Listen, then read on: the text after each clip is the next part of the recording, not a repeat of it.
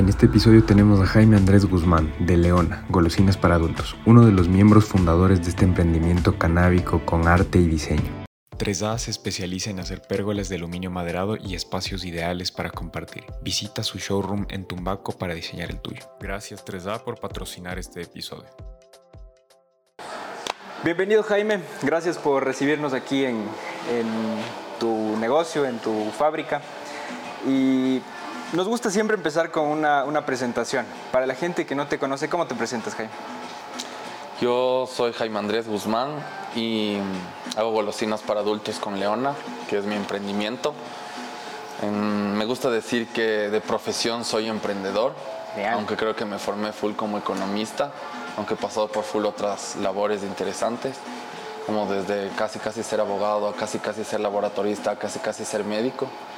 Por eso es chévere de las ciencias, como ir aprendiendo diferentes cosas. Exacto. Te va preparando. Y, creo que eso es lo chévere del emprendimiento, ¿no? Que siempre te va generando alguna necesidad y te toca aprender de una cosa, de otra. Es que la labor de emprendimiento, yo siempre digo que es lo más cercano a la evolución.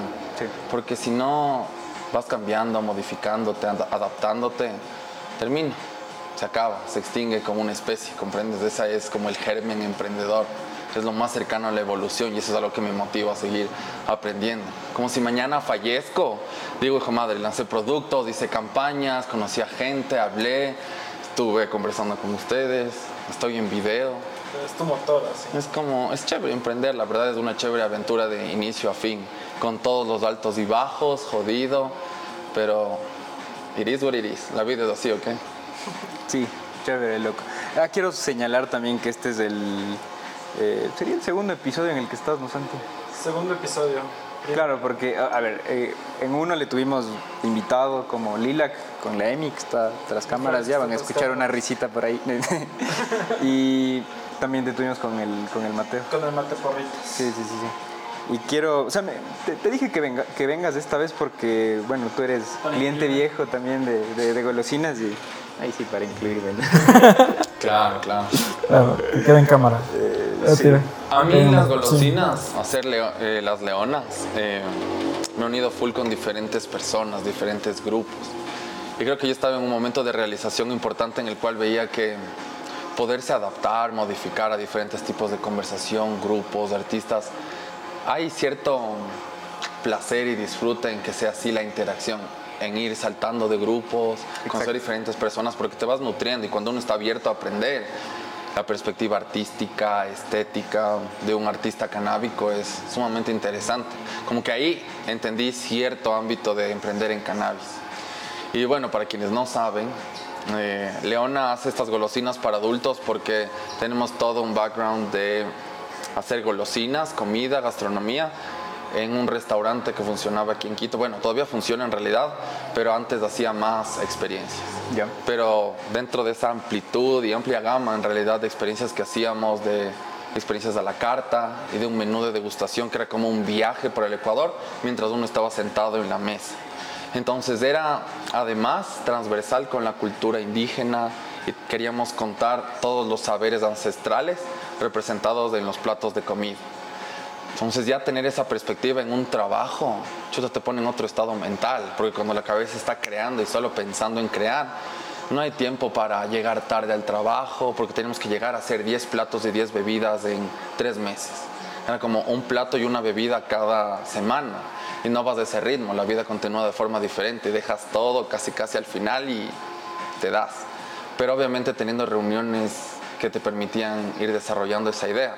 Entonces pensar así un plato de comida hace que tengamos por aquí una frase importantísima que me se me ha presentado muchas veces cuando hemos emprendido en gastronomía y es que la cocina alimenta el cuerpo, pero la gastronomía alimenta el placer de comer, porque entran muchas más cosas, como el que un plato esté bonitamente presentado, no te da más nutrientes, ni más vitaminas, ni más proteínas, pero en cambio sí alimenta el placer de comer entonces termina siendo un bocado delicioso porque tiene texturas y el sabor es profundo y persistente y untuoso por el caramelo, dulce por el chocolate. Entonces es más una experiencia. Entonces ahí vimos que un bocado puede tener una experiencia.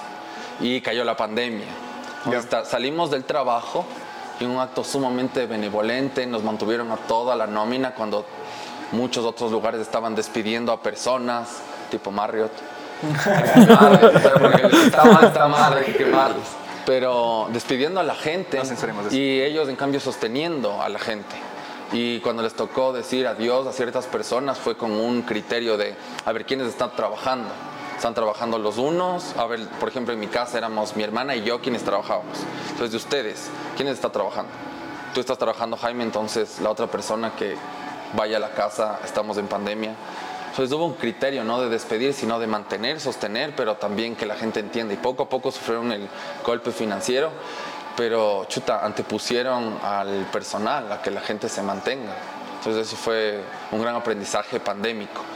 Y teníamos flor porque autocultivamos y en Leona militamos por la despenalización del cannabis medicinal, como está sucediendo, pero también del recreativo, el psicoactivo recre- recreativo, que es del THC. Entonces, para quienes no conocen la flor, la flor de cannabis es tan mágica que tiene muchos componentes. Como la cultura pop nos ha presentado con el THC en primera instancia, pero también tiene CBD y otros cientos compuestos que ayudan de múltiples formas al cuerpo humano. Entre esos nosotros, mientras autocultivábamos y consumíamos la flor, nos dábamos cuenta de que ciertos componentes eran los aromas, por ejemplo. Entonces eso es algo que yo le presento mucho a la gente, que el acto de consumir cannabis empieza desde que aprecias la flor. Eso es parte de esa etiqueta canábica que se da muchísimo, es el oler la flor y el decirle a la gente con quien compartes tu flor eh, de dónde viene, de dónde sale, eh, por qué los aromas. Entonces el momento de consumir cannabis empieza ahorita, porque estamos percibiendo un compuesto aromático que está presente en la planta de cannabis, pero en todas las plantas del reino vegetal, que se llaman terpenos. Y el emprendimiento Leona gira alrededor de darle este aroma de la flor a nuestros postres, a las leonas. Entonces hay muchas formas de hacerlo. Nosotros empezamos, empezamos autocultivando y encontrando la flor, eh, cachando sus aromas. Pero también el siglo XXI nos trae ya destilados que están totalmente aislados, ese tipo de aroma para ponerle a cada uno de nuestros productos. Entonces este de aquí, por ejemplo, tiene un compuesto que se llama mircen, que está presente en la cáscara de mango y en la planta de cannabis. Santi, disfruta consumir cannabis. Hay diferentes formas de consumir, yo siempre lo menciono. La apreciación es uno de esos. Y cuando se considera al cannabis como una planta ornamental, por ejemplo, la apreciación es una forma de consumir la planta. Eso no se niega, más bien no hay que ocultarlo. Y tratar de normalizar la planta y generar espacios de normalización es justamente el presentar esa otra perspectiva. Yo creo que cuando las personas les dices, esto es marihuana, no, para, no me hables de marihuana. Pero si le dices, esto es de educación, esto es de Exacto. información, el discurso cambia. Entonces yo milito por eso, para que venga Sí, loco, con y- educación. Y, sobre todo en esta cultura que nos han enseñado como que la comida tiene que ser abundante, tiene que, no sé, tener un montón de, de- de sabores y, y- y no, nos, no, no venimos mucho de esa cultura donde tú dices, ¿no? O sea, un plato tiene que estar bien presentado, tener pocos ingredientes, ah, tiene que haber un trabajo ahí detrás. ¿Cómo, Claro. cómo, cómo ha sido ir educando a la, a la gente con respecto a Educar cosas? es un procesazo. Ya. Y mm, es costoso y va en contra, o mejor dicho, no voy a decir en contra de una lógica, porque De una lógica creo- económica, porque Ajá. estás haciendo lo, lo contrario a lo que el mercado te pide, en todo caso. Si es que yo educo en cultura a las personas y les pongo a cuadros de, no sé, por mencionar algo que está bastante trendy ahora, de Van Gogh frente a ellos, y les hago que entiendan su estética, su arte, eso no trae ningún beneficio económico instantáneo. Tal vez en 10 años, en 15 años. Sí. Yo creo que la cultura genera esa sensibilidad en las personas. Ese es el valor de la cultura. Sí. Y creo que ahí está, esa es la razón, es su mal también, porque dado que sensibiliza, nadie ve al mercado como un espacio donde el ser sensible es de valor. El mercado económico eh, no existe, es amoral, dice Adam Smith. No es ni bueno ni malo, es amoral, mueve bienes. Entonces las personas no somos bienes. Es por eso que el odiado Rafael Correa decía que no es un mercado laboral, es un sistema laboral, funciona de cierta forma, pero no es un mercado, porque no estamos hablando de objetos, estamos hablando de seres humanos que tienen libertad y hay que juzgarles en función de lo que son, seres humanos. Entonces ya desde ahí creo que hay que ir cambiando la forma en la que uno dice y yo pienso que la forma en la que hemos comunicado en Leona con mi emprendimiento ha sido pensando en que nos dirigimos a personas que quieren meterse en este diálogo, en esta discusión. El consumidor consciente es nuestro consumidor, porque esperamos que sea consciente, porque hacemos todos estos esfuercitos que ya les voy a contar para que entienda que el producto viene atado a otras cosas. Perfecto. Entonces, miren, las leonas, en algún momento ahí le hacen un close-up a las leonas. Zoom. Tienen todo un proceso, es todo un camino, porque chuta, mm, la marca de la cual soy parte, a la cual lidero, sí es una gran expresión mía. Como yo me he dejado llevar full de este pensamiento existencialista que dice, uno es lo que hace, esa es la acción. Entonces yo soy mis acciones tiene, llegué a una parte de un libro que estoy leyendo sobre eso en el cual dice pensar eso y aceptarlo es vivir en una angustia, porque te pone todas las causas de las cosas que van pasando en ti. Yo no es culpa de nadie más, es totalmente tuya, de tus acciones. Entonces algunas personas me dicen, Jaime, ¿por qué te dedicas a, no sé, a, esa parte romántica del consumidor y todo? Tú solo debes encargarte de que te compren más y cada vez más y cada año más y de la interacción con una de las personas que es un manual de autocultivo para Leona, eh, que forma parte de una comunidad zaraguro, es eh, francesa, y chuta, se ha nutrido mucho de la forma de pensar de los indígenas andinos, y dicen, ahí no existe la palabra más, es solo eh, mejor, como estás bien o no estás bien, está en ese ámbito, no en el ámbito de quiero más, sino es bueno o no bueno, no quieres más, te preguntan, por ejemplo, cuántos rábanos estás cultivando o cuántas vacas estás produciendo al mes, no sé. ¿Quieres, ¿Está bien? ¿Quieres más? ¿Está bien para ti? ¿O está bueno para ti en el sentido de no quiero más en realidad, sino que quiero estar un poco mejor? ¿Es bueno o no bueno? Si es que es no bueno, haz un cambio. Si es que es bueno, ¿para qué más? ¿Comprenden? exacto. Ya me decía, entonces, como es Estoy entendiéndote a ti, Jaime, que quieres llegar a más lugares, llegar a más personas. Sí, puede ser con educación, con información, con mi manual, pero entras en una lógica de querer más y más y más. Y yo no quiero eso. No quiero trabajar más para hacer este panfleto manual masivo, sino quiero estar bien con mi hijo, con mi familia, con mi comunidad. Es diferente la perspectiva de la, que te presentan. Porque no estás motivado por la, la, ambición, podríamos decirle, sino más bien por estas eh, ganas de educar, de, de es que querer más sí te, pone en otro estado mental denso. Y eso es una perspectiva importante de la marca, que es el educar respecto de no queremos la cultura de excesos. Porque nuestra sociedad da muchísimo valor a cultura de excesos. Yo vine de las fiestas de Cuenca, por ejemplo, donde siento full esa parte de vibrar post-pandémico de la gente eufórica, como de Roaring Twenties of the 21st Century. En esa onda estamos. Estamos en ese momento de expansión económica, de apertura. Las personas, todas las personas con las cuales uno interactúa, te vas a dar cuenta que la pandemia forma parte de sus vidas. Se siente sumamente fresco a todos nos cambió. Yo estaba estudiando economía antes, ahora hago golosinas para adultos, ¿me entienden? Así a todos nos cambió. Perdimos familiares, todo es un, es un gran camino. Las personas que, con las que interactúan ahora pasaron todo un proceso y pueden ser diferentes. El que no te caía bien, ahora la pandemia le cambió.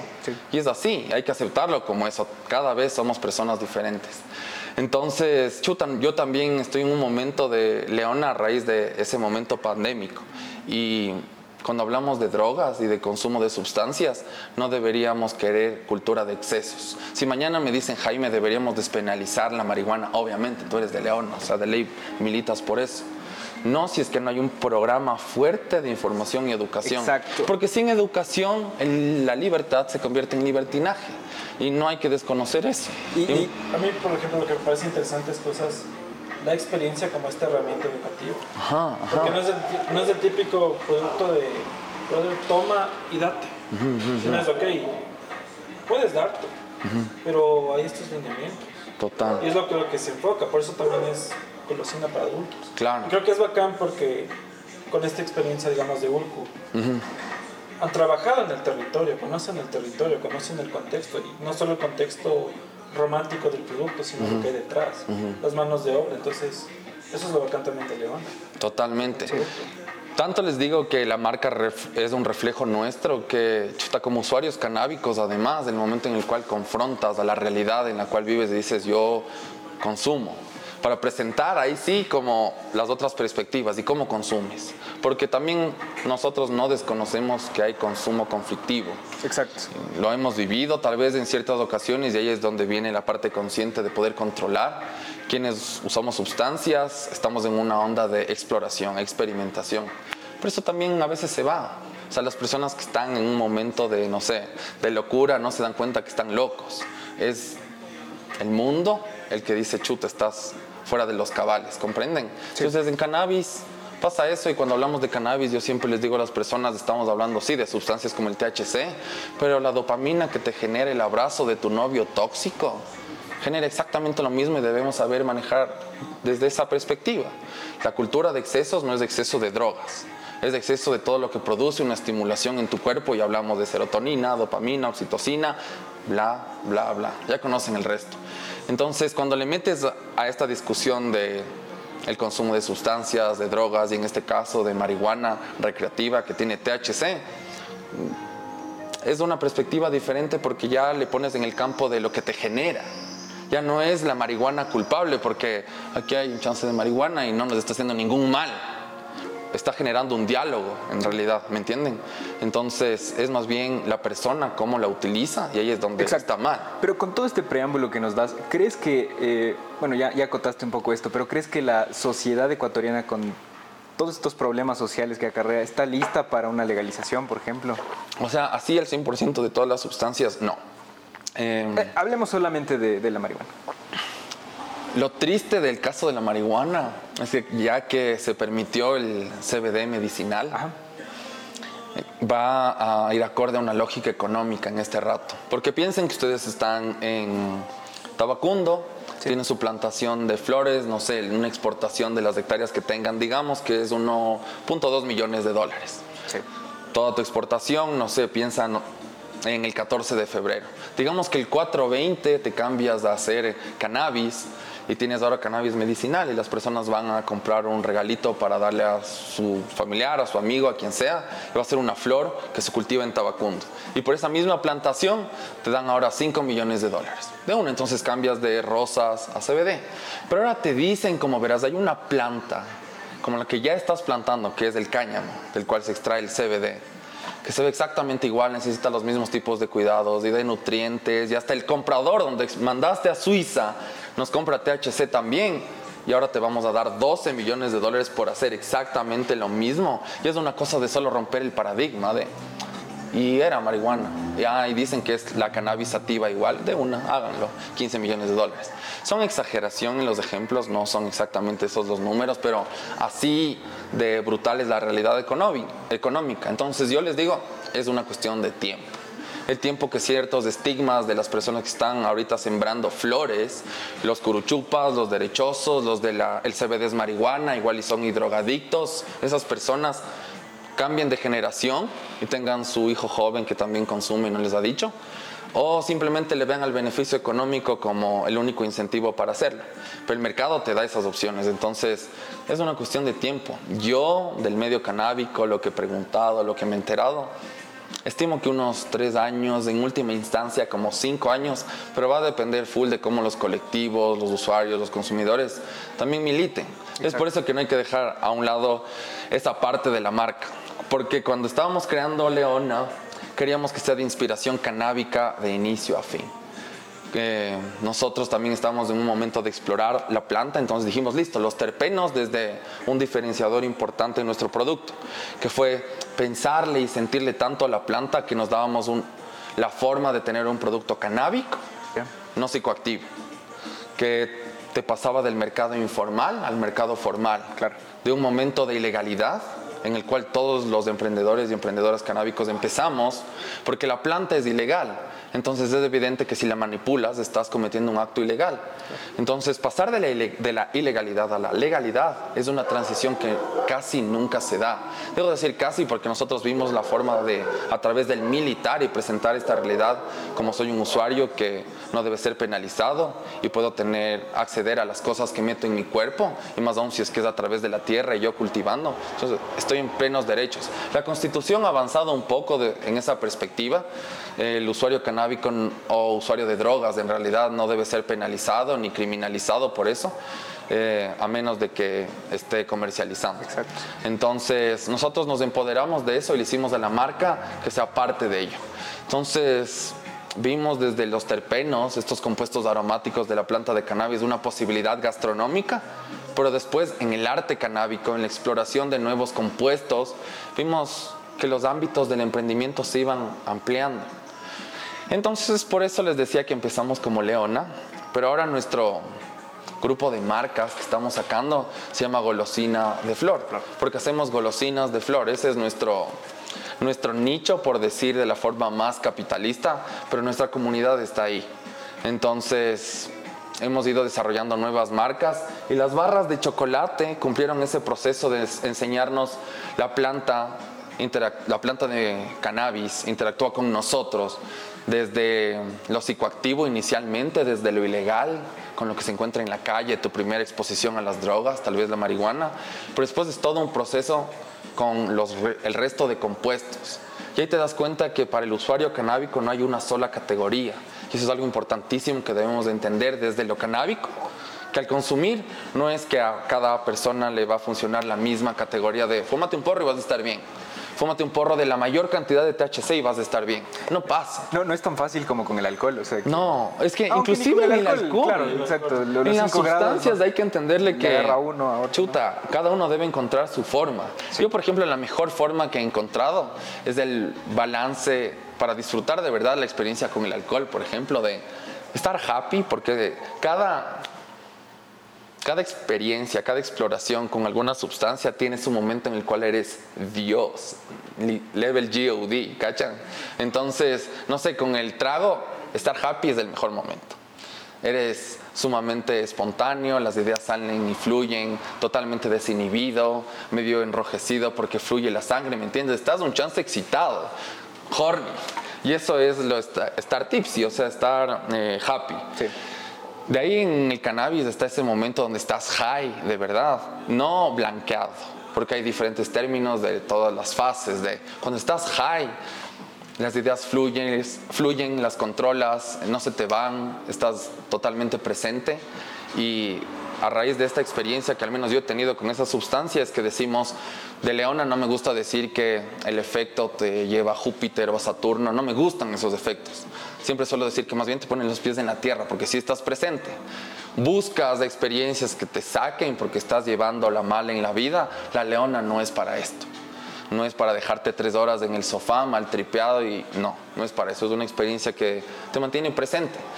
Para quienes quieran más, el mundo ofrece diferentes estímulos. Vayan a buscarlos. Eh, presentarle así a la marca ha sido bastante... Hace clic con la gente porque estamos en el mismo camino, en realidad. Y se, ha unido se han unido diferentes ideas de personas eh, a lo largo del camino de Leona. Somos tres personas, mi hermana y Nicolás Pérez. Nicolás Pérez es cocinero y mi hermana María Gracia Guzmán es que nos ayuda con la comunicación. Y creo que más que en el acto de subir historias, o publicar o cronopost o esa parte de comunicación, ha sido de generar la identidad de... Porque ha sido un momento, yo creo que el momento de consumir cannabis es un momento que une. Al menos esa es la perspectiva que yo tuve. La primera vez que yo fumé cannabis fue a los 18 años y espero que haya sido cannabis. Creo que para el dealer que nos dio es como le estoy poniendo aquí arriba y no era eso. De hecho, tuve un gran aprendizaje porque en el momento de interactuar con mis primos queríamos tener esa experiencia cercana entre primos de fumemos porque nosotros ya habíamos fumado ellos, ¿no? Y yo como, bueno, me siento grande. Era como tenía que llegar al límite de 18 años. Solo porque puse una vara ahí mental y dije, bueno, cuando tenga 18 años voy a probar. Entonces hubo todo lo clásico, como la papa, pero también el susto de ir a comprar porque no teníamos nadie que nos venda. Fuimos al Amazonas, un momento súper turbio y sketchy de 5 de verde, 5 de verde, y los manes como, hijo puta, ¿dónde sacamos la plata y sacar? Entonces ahí entendí una cosa, que la forma en la cual te presentas una experiencia va a marcar totalmente cómo la vives en el futuro. Fue medio atemorizante y cuando probé como era creepy, y por favor no fumen creepy, hagan la transición, ahorren, autocultiven, militen, no sé, pero no fumen creepy porque la creepy no es marihuana, y ese es un primer estigma que pesa sobre la planta. La creepy, lo que está en la calle, eh, es producto del narcotráfico. Entonces es un producto propio del narcotráfico, no es un producto del cultivo de la planta. Entonces se ha transformado totalmente la planta de marihuana para secarse más rápido, para movilizarse más rápido, para compactarla de tal forma que se pueda movilizar más cantidad con el mismo riesgo, ¿comprendes? Porque si es que quieres un frasco de marihuana orgánica, esto van a ser 50 gramos. Aquí mismo entran 5 kilos de creepy, ¿comprenden? Y te pagan por 5 kilos, no por 50 gramos. Entonces es un incentivo económico y hay que entenderle, yo creo que hay que entenderle desde esa perspectiva para saber cómo actuar. Es autocultivar, que es totalmente legal, que es totalmente permitido, es un acto de libertad primero, pero también autocuidado totalmente. Si es que uno ya es usuario canábico, deja esa transición o al menos empápate. Yo creo que a nadie le gustaría decir que lo que les voy a convidar, les voy a dar, les voy a compartir en este hermoso espacio y tranquilo viene de la calle y está secado con gasolina porque no le puedes dejar secar dos semanas y curar tres meses, sino que tienes que mandarle a través de la ruta de Esmeraldas en dos semanas y eso tiene que estar seco y si no, chao. No, no, pero la flor, chao. O sea, y saque ese cuarto y llévale todo a un espacio donde hay banano y es clandestino y es húmedo y no está en las condiciones como para que la flor se exprese. Entonces, a través de estas acciones del narco, la flor de cannabis es totalmente transformada en un producto que le sirve en nuestra economía. Entonces, no sé, esa perspectiva un poco más económica que me ha formado me ha dado la posibilidad de entenderle como más holísticamente. Y eso es algo que le agradezco totalmente a la economía porque chuta, te ve, te presenta mucho la onda macro. Entonces ya te das cuenta que tal vez algo no es que está mal porque la persona quiere hacerlo mal, a veces está obligada por la lógica del capital. Es medio trucho, pero podemos ahondar en otro estado. De, la ambición y del más y del más. Total, o sea, está en la misma lógica del capital. Y eso es mejor si es que uno es más consciente de que eso sucede y puede pasar, porque uno lo puede controlar mejor. Así que verán, parte de la inspiración canábica de Leona es eh, compartir con arte canábico.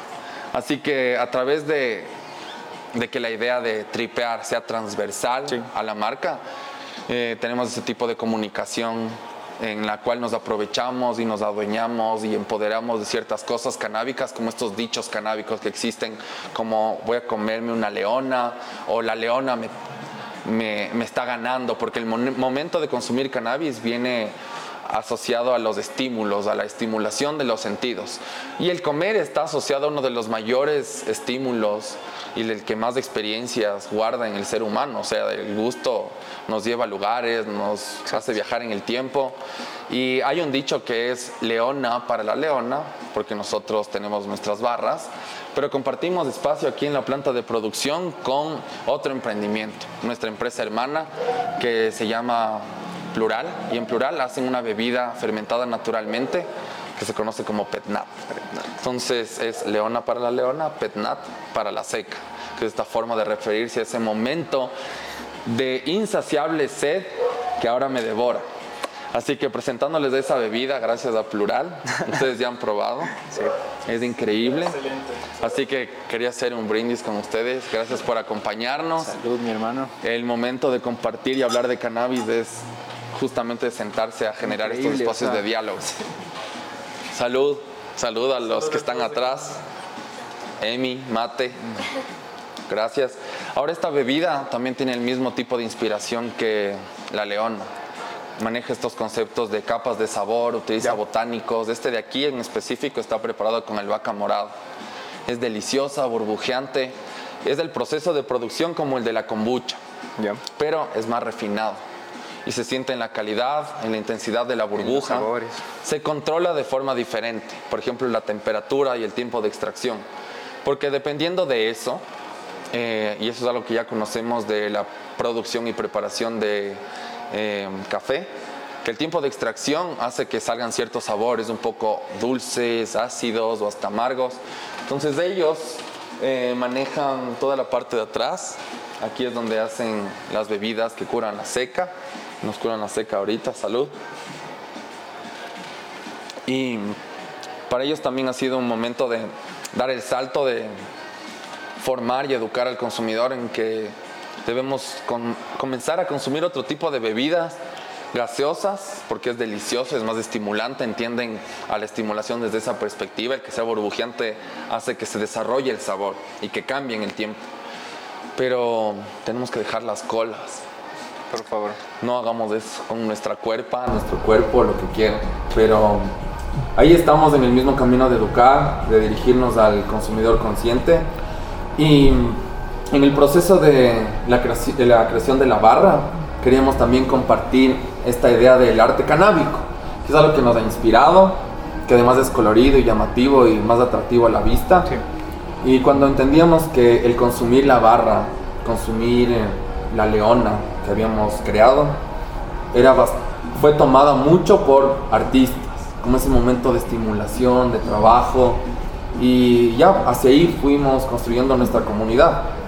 Y la verdad es que es bastante más interesante porque hablar en términos de arte es bastante más atractivo que hablar en términos de números. Pues las personas tienen una imagen de la identidad visual de Leona que es, no sé, desde transgresora por el tipo de arte que nos gusta, pero también manejamos, no sé, los dichos, las palabras y lo que significa culturalmente. Y eso es algo que hemos tripeado solo de la experiencia con la planta y las personas que nos ha traído la planta y la vida, no sé. Entonces, sí, comunicamos con ese tipo de arte que la gente le atrape a la vista. Eh, se nota también en el, empaque, en el empaque que fue desarrollado por una activista canábica e increíble artista que se llama Pamela Pinto, junto con Andrea Larco, que las dos trabajan en un increíble dúo. Yo a todas las personas les digo como, si no van a crear una marca, al menos sigan su producto porque lo hacen súper bien. Y es chévere que la comunidad siga creciendo en este tipo de recomendaciones. Y nos ha ido increíblemente bien, pero nos hemos unido también con otros artistas para crear otros productos que giraban en torno al cannabis, pero que compartían con, iban más de la mano del arte, no tanto de eh, la cocina expresada artísticamente, en este caso la gastronomía. Entonces nos alejamos de eso y fuimos hacia juntarnos con otro tipo de artistas que nos podrían ayudar a encontrar algo un poco más pop, que pueda educar también y expresar diferentes cualidades de la marca. Es así que creamos otra marca que se llama Puff Cards, que estaba inspirado obviamente en este momento de compartir, eh, compartir cannabis, pero chuta, yo de pequeño me iba a pasear con mi hermana a Locuras Hallmark y era como un placer ver eso, los colores, la estimulación, los relieves. O sea, toda esa experiencia nos formó como chicos de Quito. Entonces, chuta, yo en su momento decía, claro, pensarle a las golosinas para adultos, porque nos comunicamos con el usuario adulto, mayor, responsable, consciente. Eh, quería también que tenga otras formas de expresión artística. Entonces las puff cars fueron trabajadas con un artista que se conoce como Kumomi, así está en redes, se llama Nicolás, y el Nico también cachó esta onda de la marca, de querer compartir arte canábico. Porque cuando íbamos interactuando decíamos, chuta, hay muchas expresiones artísticas eh, que van ligadas al cannabis, por ejemplo el intercambio de stickers. Y hay que darle valor a eso porque es una forma de expresión, de intercambio, no monetario además, como full de trueque entonces viene asociado a cómo uno valora. Entonces hay veces que inconscientemente nosotros tenemos nuestro sticker que ya les muestro porque tiene un significado en la marca, pero nos dicen como, yo te iba a dar solo uno, toma otro, toma cinco, porque se da valor. Y nosotros le dimos valor, como invertimos en eso, además de la relación justa con los artistas del arte cuesta, es verdad, estamos dispuestos a hacerlo. Y, Pero, y en retrospectiva, ah. ¿has visto que esta inversión que hicieron en un principio en diseño y en arte eh, vino con retribuciones ahora? O sea, ¿crees que no sea, desde lo, lo mismo? O sea, nos da un propósito primero y eso es incuantificable. Sí. Como ahí ya está totalmente. Ah, claro, sí, sí. Pero obviamente en los números, en la parte económica, sí, totalmente. También ha sido propio de nuestro empuje y veces que tienes una marca, pero si no sabes cómo dirigirla, no vale nada aunque tengas el manual de marca. Exacto. Y creo que ahí si vienen dos años de trabajo. Leona tiene tres años, eh, casi, pero los últimos seis meses hemos sido en realidad como golosina de flor con otras marcas. Y estas puff cards, para volver al punto, eh, son el arte canábico que además permite dar el regalo. Entonces tienen diferentes ilustraciones, son cuatro en total, y hablan de una parte filosófica de Leona, que es la exploración del ser humano. Entonces la exploración del ser humano es en conjunto con sustancias, pero también con el mundo, con las personas, interactuar con el ambiente, con lo que está a nuestro alrededor. Entonces hicimos una iconografía que explora el ser, ya. le hicimos parte de nuestra filosofía y esta es la primera expresión donde hablamos de qué significa militar con arte, como ese ser militante, ese ser que quiere romper eh, paradigmas, estigmas. Siempre dicen que quienes están dispuestos a romper el paradigma están dirigiendo la sociedad hacia algún lado, son quienes dirigen la cultura. Entonces, verse como persona desde esa perspectiva sí te hace más como ser parte de, sentir que tienes que hacer un algo mientras te estás divirtiendo y disfrutando y emprendiendo, como un sentido de propósito, y eso es algo que les dije que es incuantificable de lo que hemos generado. Entonces, aquí atrás pueden escribir. Es como el perfecto regalo de todas las personas. es una, experiencia completa, creo. es, visual, es olfativo. Además que no sé si han escuchado que todos estamos a full últimamente, como ¿qué estás haciendo? Estoy a full. estoy, estoy a full. Entonces, bueno, hay que, para que estén menos a full y lo controlen mejor, hay que regalarse una puff card, porque además viene con un porro, eh, ya que estamos en legalidad. Eh, hemos pasado de esa economía informal a la economía formal. Nosotros ya obtenemos esto legalmente y es un porro de una flor que se llama Cherry Oregon, que se cultiva orgánicamente en Tabacundo, se exporta a Suiza y nosotros tenemos una asociación comercial con la empresa que lo hace. Utilizamos sus porros y este es como un regalo que viene en una fundita y una vez que le digas, Santi, yo sé que estás a full, fúmate este porro en mi nombre porque te quiero XO Entonces, este es el perfecto regalo. Vienen con una marca en relieve de este icono de Leona y con el sello de Leona. Entonces, esa es la forma en la cual nosotros compartimos el arte canábico y nos inspiramos en la planta para expresarle desde otra perspectiva. Ya. Vendemos en algunos puntos de venta porque ahora en legalidad ya el masificar cosas canábicas es, chuta, te quita todo un riesgo de encima. Y es donde la creatividad puede simplemente ir modificando la realidad, ¿comprenden? Si se pueden materializar ideas que te quitan del temor de estoy haciendo algo ilegal. Porque cultivar al inicio era un acto ilegal, transgresor pero ya con el tiempo en legalidad puedes dirigir toda tu concentración, tu enfoque, tu energía, así materializando estas otras empresas. Así que con Leona, además de las puff cards, eh, vamos a sacar una línea de gomitas y el hablar de la experiencia que cada bocado de la Leona genera me lleva a describirles cuál es esa experiencia. Entonces vamos a tener eh, la eh, eh, primicia, de probar esta leona, que es la leona vegana. Entonces tenemos cuatro leonas en total. Tenemos inspiradas obviamente en todos los aromas que están en la flor. Una leona de limoneno, que está en, ese color, eh, en la caja que tiene el color anaranjado. La leona de cariofileno.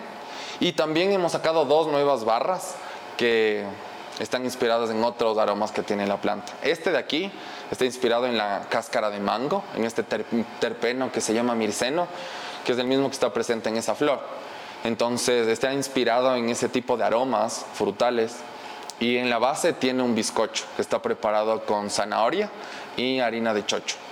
De ahí en la parte de arriba tiene un pate fruit preparado con mango y el mucílago de cacao. Eso es lo que le hace ácido, frutal. Ahí es donde utilizamos este terpeno que se encuentra en la cáscara de mango, el mirceno, y le infusionamos para que le dé ese toque frutal, que es bastante persistente en la boca.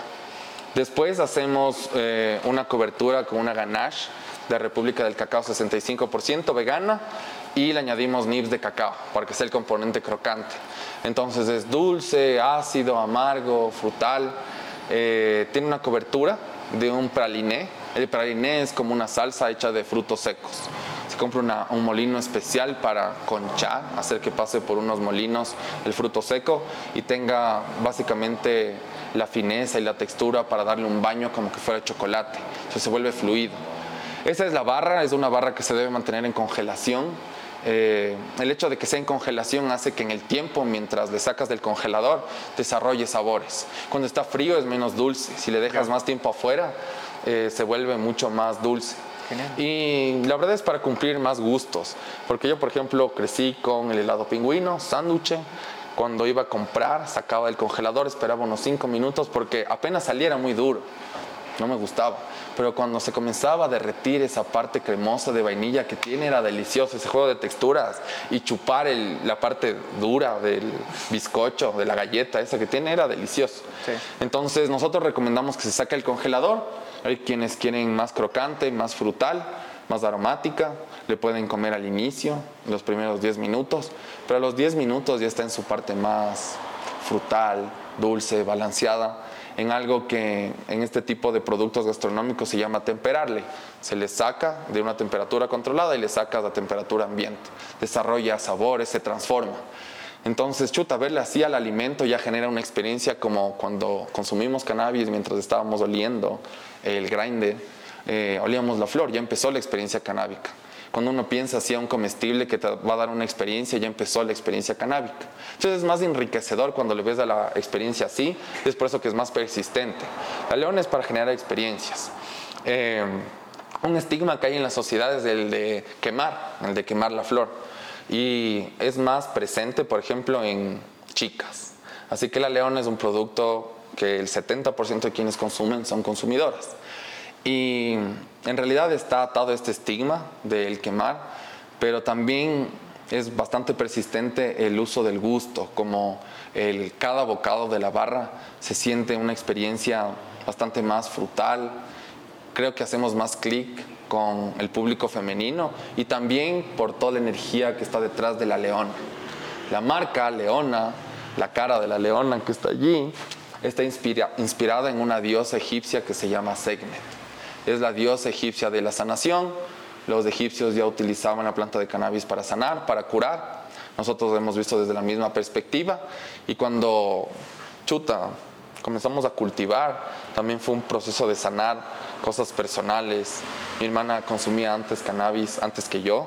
Entonces, chuta, siempre hubo, hubo esa confrontación. Pero ya desde la perspectiva de autocultivar, de listo, tienes esta relación con la planta mucho más sana, enriquecedora, creo que puede ser diferente. Entonces, sanó también nuestra relación. Así que, de cannabis sana, hay que relacionarse a diferentes perspectivas. Entonces, esta es la leona de Mirceno que vamos a probar. Es la eh, primicia, como les había dicho, porque está, estamos por hacer el lanzamiento de la caja, porque ya viene todo un rebranding de comenzar a escalar el, el proyecto, el producto. Vamos a tener cuatro barras en total. Entonces quería, porfa, que vayan pasando, que la prueben. Yo ya he probado, es por eso que no me voy a dar ahorita. También quería que prueben otras texturas de la barra. Esta es una edición especial que se hizo en conjunto con Plural por un evento que tuvieron junto con algunos embajadores. Eh, estaban presentándoles diferentes productos de la Amazonía que podían tener ese uso en la gastronomía y que deberían entrar más. Como no es posible que estemos consumiendo, no sé, más avellanas y no tanto esta nuez amazónica que viene del cacao, es prima hermana del cacao, se llama patasmullo, se conoce como el cacao blanco. Y en esta suerte de sacar los productos de la Amazonía y de los flancos amazónicos que tiene eh, el Ecuador, hay este producto que crece allí, eh, este en específico viene de Mashpi, se llama patasmullo y es la capa crocante de la barra. Entonces todas las leonas tienen capas, Todas las leonas están inspiradas en los terpenos, en los aromas, pero ninguna leona es igual a la otra. Y esa es la suerte de creatividad que queremos seguir manteniendo de la barra, de la marca, que se ve expresado en crear nuevas barras, en inspirarse en nuevas cosas. Ahorita nos inspiramos en los terpenos, pero cuando el mercado ecuatoriano, la industria canábica crezca, sería interesante sacar una leona de un tipo de flor de la Cherry Oregon, por ejemplo, y que sea inspirada en los terpenos, los aromas, los defectos que tiene la barra. Mientras el mercado crezca, mientras la industria se consolide, se pueden hacer eso, pero hay que unir mucho las marcas. Y lo interesante de todo esto es que mientras va creciendo digamos, el producto, también vas creciendo en redes, o sea, en el sentido no redes sociales, sino en el sentido redes artistas, redes... El man que imprime, el man que hace la etiqueta, el que hace la caja, ¿Cómo fue tu experiencia, digamos, encontrando estas redes? ha sido increíble, la verdad. Y creo que mi experiencia a los 18 con la flor de cannabis, bueno, voy a decirle creepy, ya no le voy a romantizar con la creepy, me, dijo como la forma en la que te predispones para la experiencia es sumamente importante. Entonces, no voy de gil por el mundo, pero sí voy esperando que la gente interactúe de la mejor forma. Sea buena. Ser buena onda, porque nos hemos encontrado con maldad, nos hemos encontrado con estigmas, no sé, desde el hecho de que las personas que me vean aquí sentado me vean como alguien que quiere emprender, que quiere, quiere generar impacto, que quiere, quiere generar un negocio, un rédito económico y no que es un drogadicto, ¿comprenden? Entonces desde ahí alejarse de ese estigma ha costado demasiado, desde la tensión y el estrés interno hasta alejarse personalmente de personas que no confían en ti o no creen en ti o están ahí solo para verte desde una perspectiva estigmatizada. ¿comprenden? Sí. De ahí se complementa la militancia de María Gracia. Entonces ahí es donde esa parte de comunicar a través de lo que mi hermana nos ha dicho, nos ha presentado, eh, ha sido sumamente importante. Chuta, yo sí creo que la lingüística, la forma en la que decimos las cosas es sumamente importante y es por eso que no me molesta usar lenguaje inclusivo, mm, me da igual la verdad, como mientras se me entienda y yo diga, ah, sí entendiste, entonces sí hay un entendimiento que viene a raíz de decir a la palabra de esta forma, o sea, no seas cretino, admite, ahora que te dé cringe, que no quieras ser progresista, que no quieras incluir a las personas, a las mujeres, al otro, chuta, loco, eso sí ya es un prejuicio personal. Pero de ahí eh, militamos por muchas cosas, eh, militamos por la inclusión femenina en la sociedad, en la economía, eh, es importantísimo y nos ha cerrado puertas. Estuvimos en un concurso, ahora viene el chisme, chisme, chisme, chisme. Chismecito. Eh, estuvimos en un concurso de emprendimiento en el cual una señora, le dimos la voz a mi hermana, porque ella estaba emprendiendo como estudiante de la eh, Universidad Politécnica Salesiana. Entonces ella tenía que hablar. Pero la perspectiva de mi hermana es full más confrontativa y está bien. O sea, yo a raíz de encontrarme con sus ideas, eh, de feminismo. Eh, chuta, algunas personas dicen, ya, el feminismo yo apoyo, todo bien, pero ¿por qué es violento? ¿Por qué se enyuchan y van con el busto por la calle? Yo como la sociedad ya es violenta hacia la mujer, o sea, el hecho de que no te enteres o no quieras ver que ahorita le están violando a alguien tal vez en Manabí y que alguna niña adolescente entre 10 y 14 años está dando a luz, es que no quieres ver, no es que no suceda. Entonces ya es violenta la economía, la sociedad hacia la mujer por el hecho de ser mujer. El que haya un ala de una expresión social más extrema, más violenta, así es. Es del capitalismo salvaje que el Papa dijo, así funciona. Entonces, todos esos movimientos sociales tienen un amplio espectro. Hay quienes representan ese extremo más violento. Eso no critica la causa. Eso es una falacia que deberíamos alejarnos y desde lo feminista, he aprendido eso a raíz de la militancia de mi hermana, pero totalmente proyectada a todas las causas progresistas. Con ese contexto fuimos a este concurso eh, de emprendimiento, en el cual alguien le decía como de esos típicos lugares, markets que están en algún lugar aniñado de Quito, como si yo no quiero que tus leonas estén porque ustedes militan por la despenalización del aborto y porque fumo marihuana, mi hermana decía entonces este producto no es para usted. Y listo, y no queremos vender ahí y gracias. Entonces ella como, ah, entonces no quieres vender más, no quieres producir más. No, porque queremos bueno o no bueno. ¿Me entiendes? Haciendo referencia a lo que les decía antes de la cultura ancestral. Es de esa forma de ver. los lugares correctos a más lugares. La comunidad, o donde esté la comunidad. Y, eso también se vuelve hermoso, porque no es como que ya golosina de flor ya no solo pasa a ser esta línea de productos. Tampoco le diría como que este refugio. Esta zona segura donde brother, respetémonos, amémonos y Ajá. hay que hablar las cosas que nos incomodan y comunicarlas. Total. y no perder ese norte. Aquí hemos hecho ciertos, ciertos eventos en los cuales decimos, generamos espacios de no criminalización, no penalización y em, normalización del uso, consumo de cannabis. Y hay que decirle a las personas, nosotros escribíamos ahí en algunos eh, flyers y pósters inspirados totalmente de forma canábica para que se le quede a la gente, pero hay que respetar también el espacio del otro y generar esos espacios donde yo aquí voy a fumar, pero si a alguien le molesta y estoy en un lugar, eh, no sé, cerrado, le molesta el humo, júzgale no porque es el humo canábico, es humo. Entonces, tampoco hay que empoderarse demasiado de la causa porque a veces nubla el criterio. Eh, sí militamos por ciertas cosas como la normalización, pero chuta, no normalizamos el uso del creepy, por ejemplo, o la cultura del exceso. Eh, hay ciertos momentos en los cuales las personas nos han dicho, oye, a Leona no sentí, no, no me cogió, y pasa, o sea, no debemos predisponernos a que una experiencia va a ser así, porque la forma en la cual nos predisponemos para esa experiencia va a cambiar la forma en la cual pensamos de esa experiencia el resto de nuestra vida. Me pasó con el cannabis, a todos nos ha pasado, yo tenía 18 años, algunos les llega antes, después, pero es el mismo aprendizaje. Entonces les decíamos, ¿qué está pasando con tu vida? ¿Cómo estás llevándola? ¿Cómo está holísticamente? No, es que puta, he pasado hecho mierda en la casa, en el trabajo, quería la leona solo para darme. Decía, no es para eso. Tele no tomaste agua tampoco. O sea, se metaboliza en el hígado, hay que llegar bien. Y es donde viene otra cosa importante de nuestra marca, que tiene ciertos pilares filosóficos como este del ser que explora, que les decíamos que le hicimos parte de nuestra filosofía, pero también el entender al uso de sustancias como un espacio donde uno debe ir seteado y debe estar seteado bien ¿ya? Porque así es como se predispone mejor la experiencia. Yo, por ejemplo, sí tuve ese momento de comprar cannabis creepy en la Amazonas, de sketchy, pero fuimos a la tienda a chanchear, a comprar injerto de agua, como full chicos clase media que compraban creepy en la Amazonas.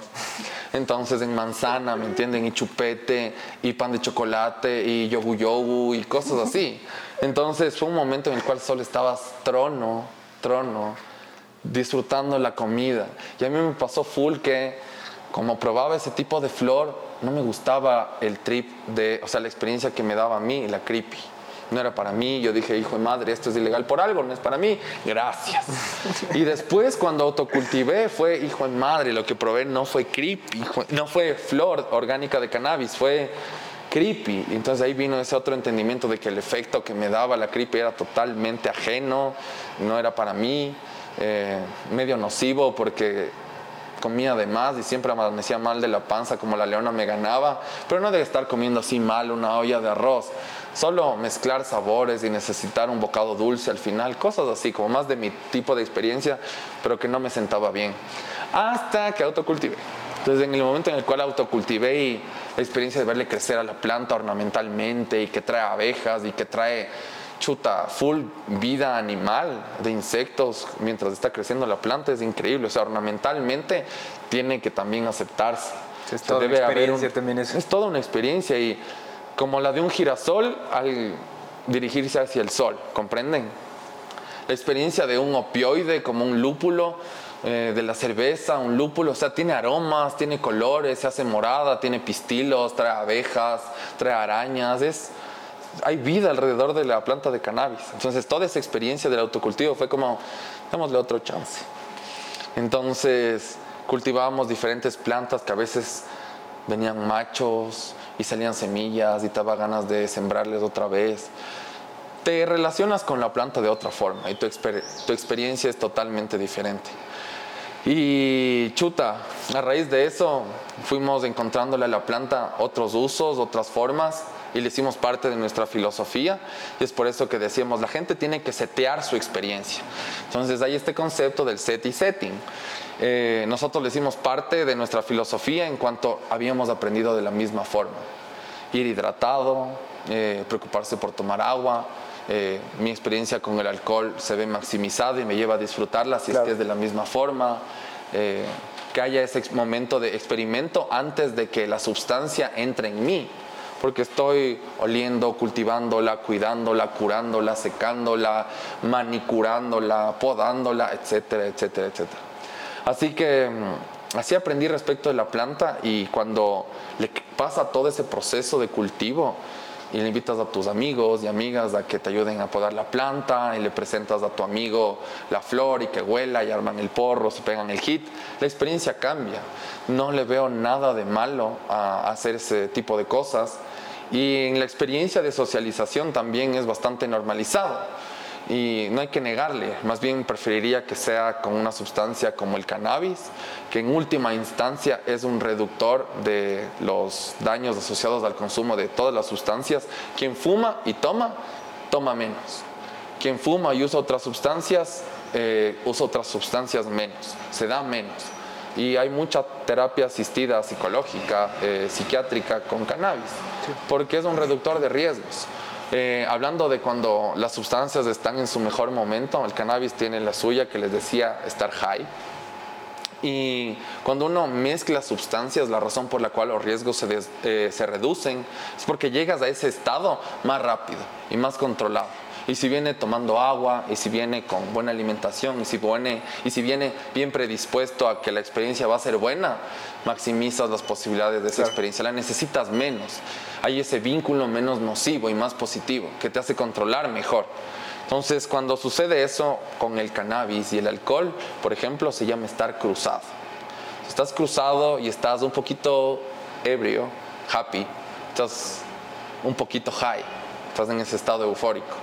Los dos estados te hacen invencible, porque cuando uno está en la sustancia, eh, busca ese estado, o sea, y es la parte de los ojitos, que no se me malentienda en cuanto me refiero a las sustancias como lo que genera el amor también. Cuando uno está enamorado y se le salen los corazoncitos en la mirada, está en el mismo estado, solo que está bastante más romantizado. Pero quitándole ese romance que gira alrededor, chuta, te genera exactamente la misma dependencia emocional, los mismos daños. Es por eso que cosificándole en la relación tóxica pasa lo mismo. Las relaciones tóxicas, tóxicas se dan en lo laboral, en lo familiar, en lo amoroso, con las sustancias, con uno mismo.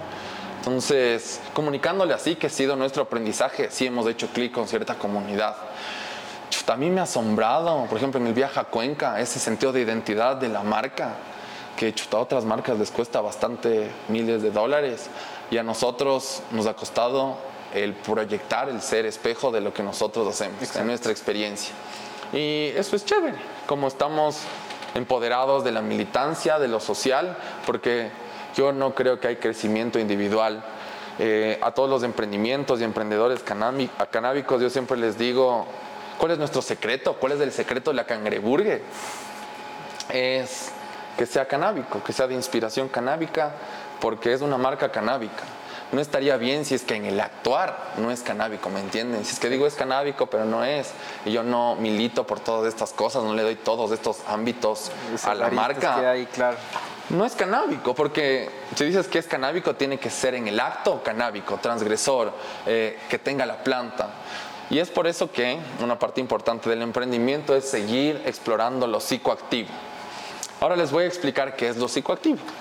A raíz de la experiencia que he tenido con la comunidad eh, y en lo difícil que podría representar para cualquier psicólogo o psicóloga el describir la psicoactividad, que es hasta una palabra medio complicada, está el hecho de que cuando ustedes olieron el aroma de la flor, sintieron ese compuesto eh, químico que se llama terpeno.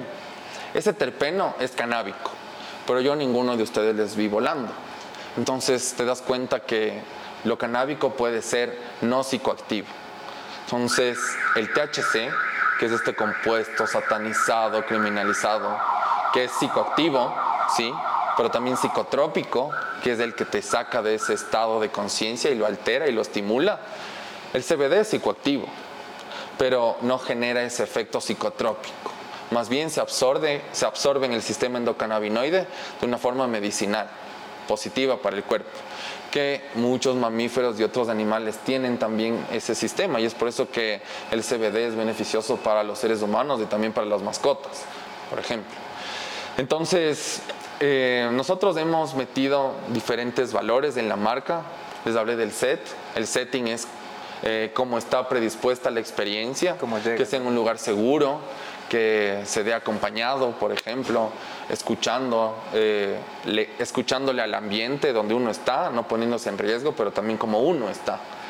Entonces, esa perspectiva ya le añade muchos otros ámbitos a la experiencia canábica. Entonces, ya es más enriquecedora. Y nosotros, cuando hacíamos el producto psicoactivo, queríamos educarle a la gente, porque nuestro proceso también fue un proceso eh, con mucho aprendizaje desde la concepción de la empresa, porque chuta, nosotros hemos sido sumamente criminalizados familiarmente, como entre los tres que somos de Leona nos han botado de la casa 10 veces, pero esa es la realidad de todas las personas que consumen o que tienen una perspectiva un poco más en libertades, por ejemplo en una sociedad como la ecuatoriana, donde la cercanía familiar está hasta los 35, hasta no sales si no te casas, no sales sin el anillo en la mano, las parejas no conviven, como ese tipo de experiencias se nos priva, solo porque estamos en la sociedad ecuatoriana. Y eso hasta a veces es medio una calma, como bueno, tengo yo he vivido con mi familia hasta los veintitantos, o sea, no estoy hablando de otras personas, estoy hablando de mí mismo pero esa satisfacción que uno pudiera encontrar o confort de, chucha, estoy viviendo todavía en la casa de mis padres, pero bueno, aquí mi pana también y el resto de personas también, es medio una justificación, como le pone la libertad en las otras personas y no en las acciones que yo hago. Entonces mi perspectiva siempre ha sido así y es algo que le he dado ese tinte a la, a la empresa en conjunto con el resto de personas con las que colaboro.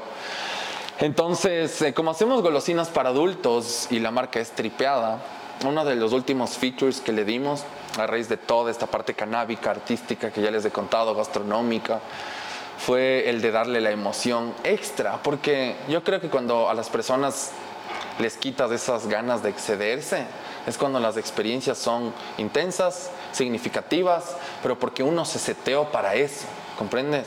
Hay personas que nos ha pasado tanto efecto placebo, yo la verdad no soy un cientista, eh, no sé, social que está midiendo cosas, ni tampoco un científico, pero de mi experiencia pragmática con los clientes y clientas de Leona, hay veces que solo es un macerado con los terpenos de cannabis eh, no psicotrópico y las personas dicen, ah, es de cannabis, wow, le sentí, es que estoy increíble.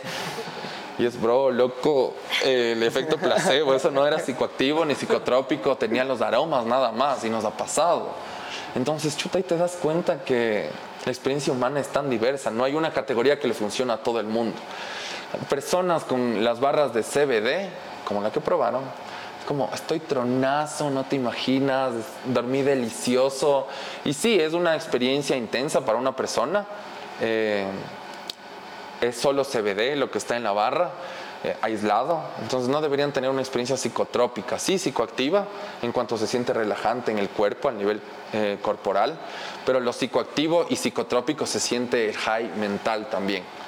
Entonces a veces cuando uno fuma un porro de CBD, también siente ese efecto de la flor psicoactiva con THC, porque en un gramo de flor de CBD puedes tener, según nuestra ley, hasta entonces, en mil miligramos hay al menos, en mil miligramos eh, de extracto, hay al menos 10 miligramos de THC, porque te permite el 1% de mil, 10 miligramos. ¿Y cuánto tiene más o menos una barra? Una barra tiene 60 miligramos, pero un porro que se consigue legalmente tiene hasta 10 miligramos de THC y eso le puede coger a una persona. Es como la cantidad básica de la experiencia de una gomita. Una gomita siempre le va a encontrar entre 10, 15 y 20 miligramos, una de THC. Entonces, a raíz de eso, uno debe ir seteando su experiencia. Yo con la barra de 60 miligramos me siento en todo el buen trip de una barra, porque la experiencia de la leona está tailor-made para mí. Perdón.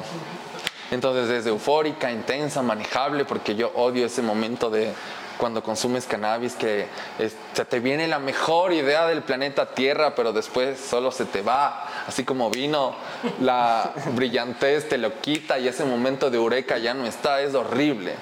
Y no sé, para quien disfruta el placer de generar ideas y de pensar, como yo, chuta, ese momento me siento torpe y es como no me gusta estar ahí. Así que siempre es con CBD, la flor que llegar a fumar tripeo el CBD, hay que también setearse para sentirle, me pone en un estado increíble, cero cansado, eh, como emprendedor, novio, hermano, ser humano individual, siempre el día queda corto, entonces como el café hasta las 4 de la tarde, tal vez un porro de CBD, no sé, hasta las 7 de la noche, es increíble, te ayuda a manejar mejor en esta lógica capitalista, salvaje, rutinaria, demandante en la cual WhatsApp nos obligó a que estemos disponibles siempre. Y las personas no están disponibles, disponibles siempre, no estamos, no deberíamos estar. Pero lo instantáneo, en el siglo XXI, el Internet nos ha obligado, nos ha llevado a eso, es medio turro, pero con cannabis se, llama, se lleva mejor. Salud por eso. Oye, topaste el, el, tema de tus, de tus papás. ¿Cómo tomaron tus, tus, viejos todo este...? Terrible. También mi experiencia con eso sí ha sido una telenovela mexicana, donde yo soy el actor principal. eh, Andrés Guzmán. Ajá, o sea, no. de, de, telenovela está eso. Ajá, soy Jaime y manejo un bus. Mentira. ¿Alguna escucharon esa propaganda de Tampico de pequeños? Como Jaime, el niño tiene sed y no hay nada de tomar y que era un mayordomo. Esa es la inspiración para esta foto. Como ah, aquí está la manito de Jaime y es mi mano.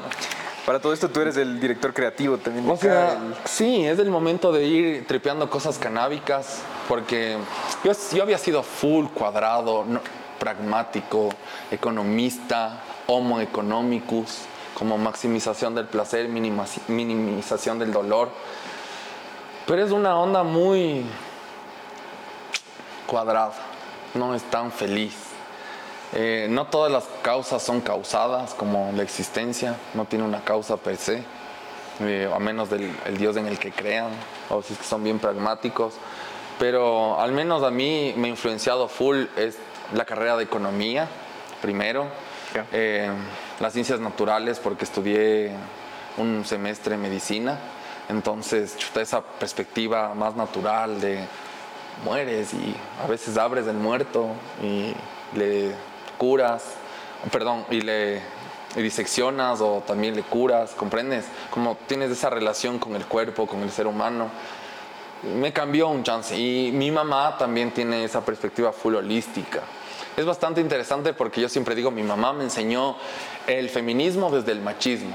Yo estudiaba en el Colegio San Gabriel, eh, al menos los primeros años de, de colegio, y ahí tenías que ir con terno entonces mi mamá me decía, tienes que levantarte a las 6 de la mañana para planchar tu terno y tu camisa y tus medias, porque no vas a ir desplanchado. Y también te enseñaba que le tienes que poner una toalla sobre la corbata para que no vaya brillante, porque chucha, si le haces eso durante todo un año, se hace brillante, horrible, se daña, no cuidas.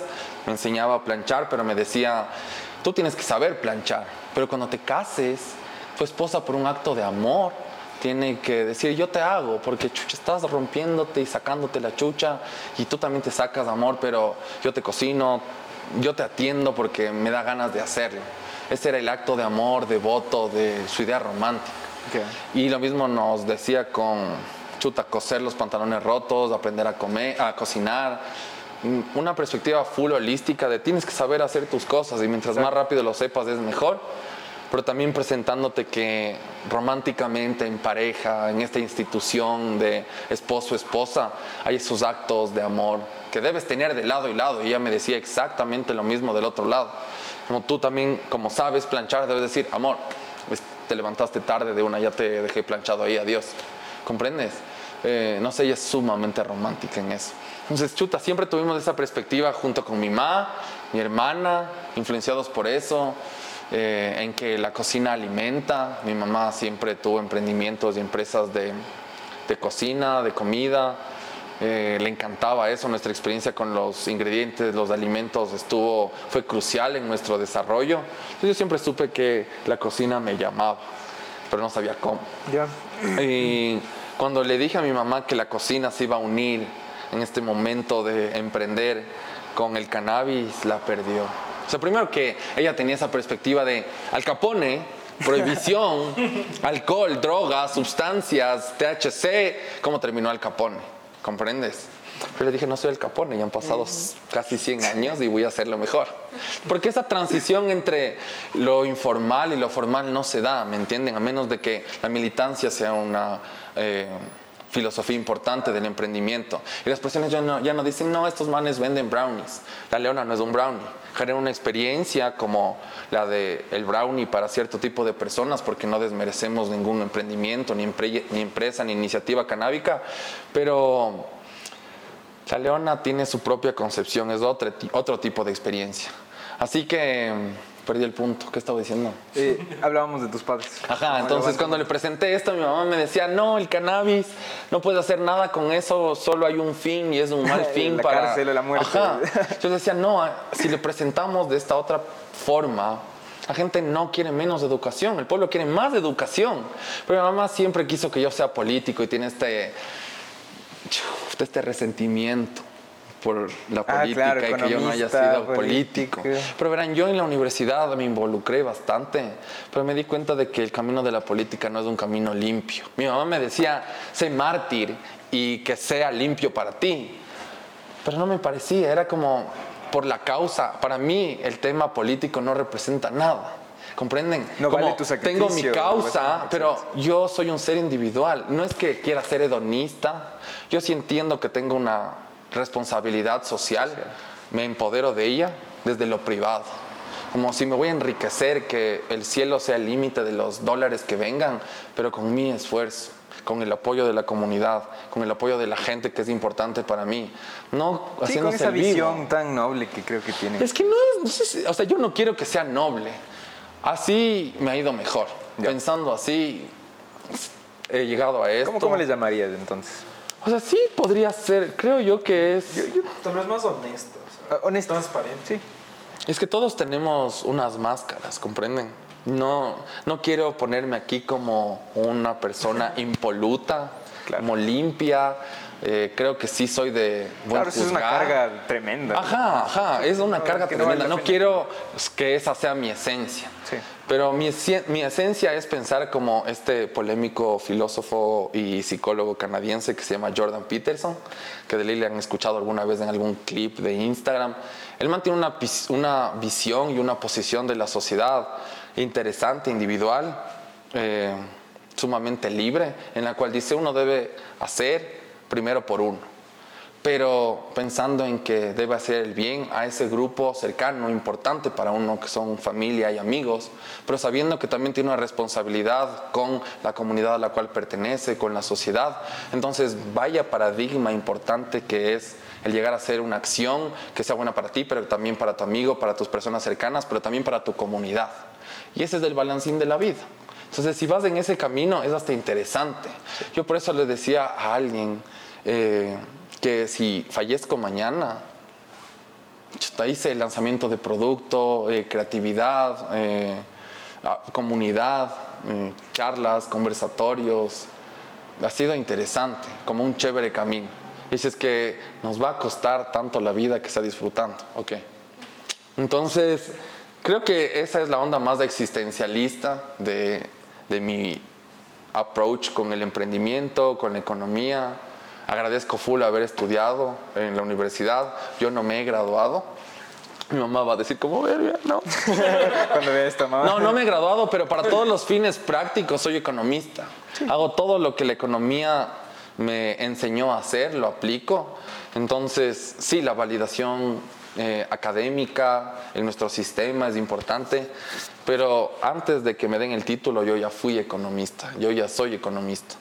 Mi mamá obviamente no entiende eso, pero yo tampoco es que digo, ah, ya soy economista, no.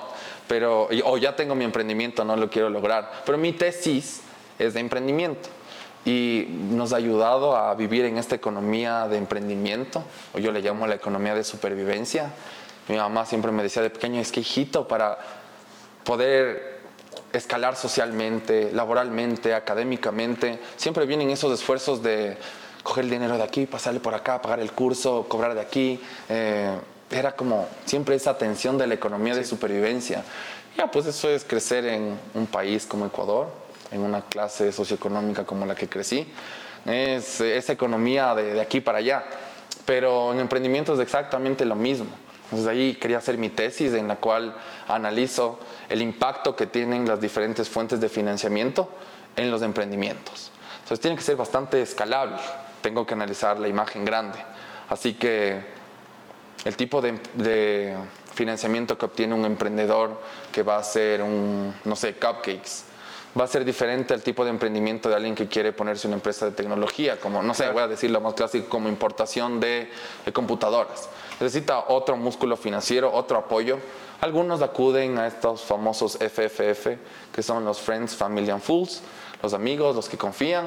Otros van al Banco Pichincha, créditos otros de consumo, créditos de consumo que llegan hasta tasas del 26%, 29% antes. estamos por ahí. Otros, estos famosos inversionistas ángeles, eh, las bancas de inversión.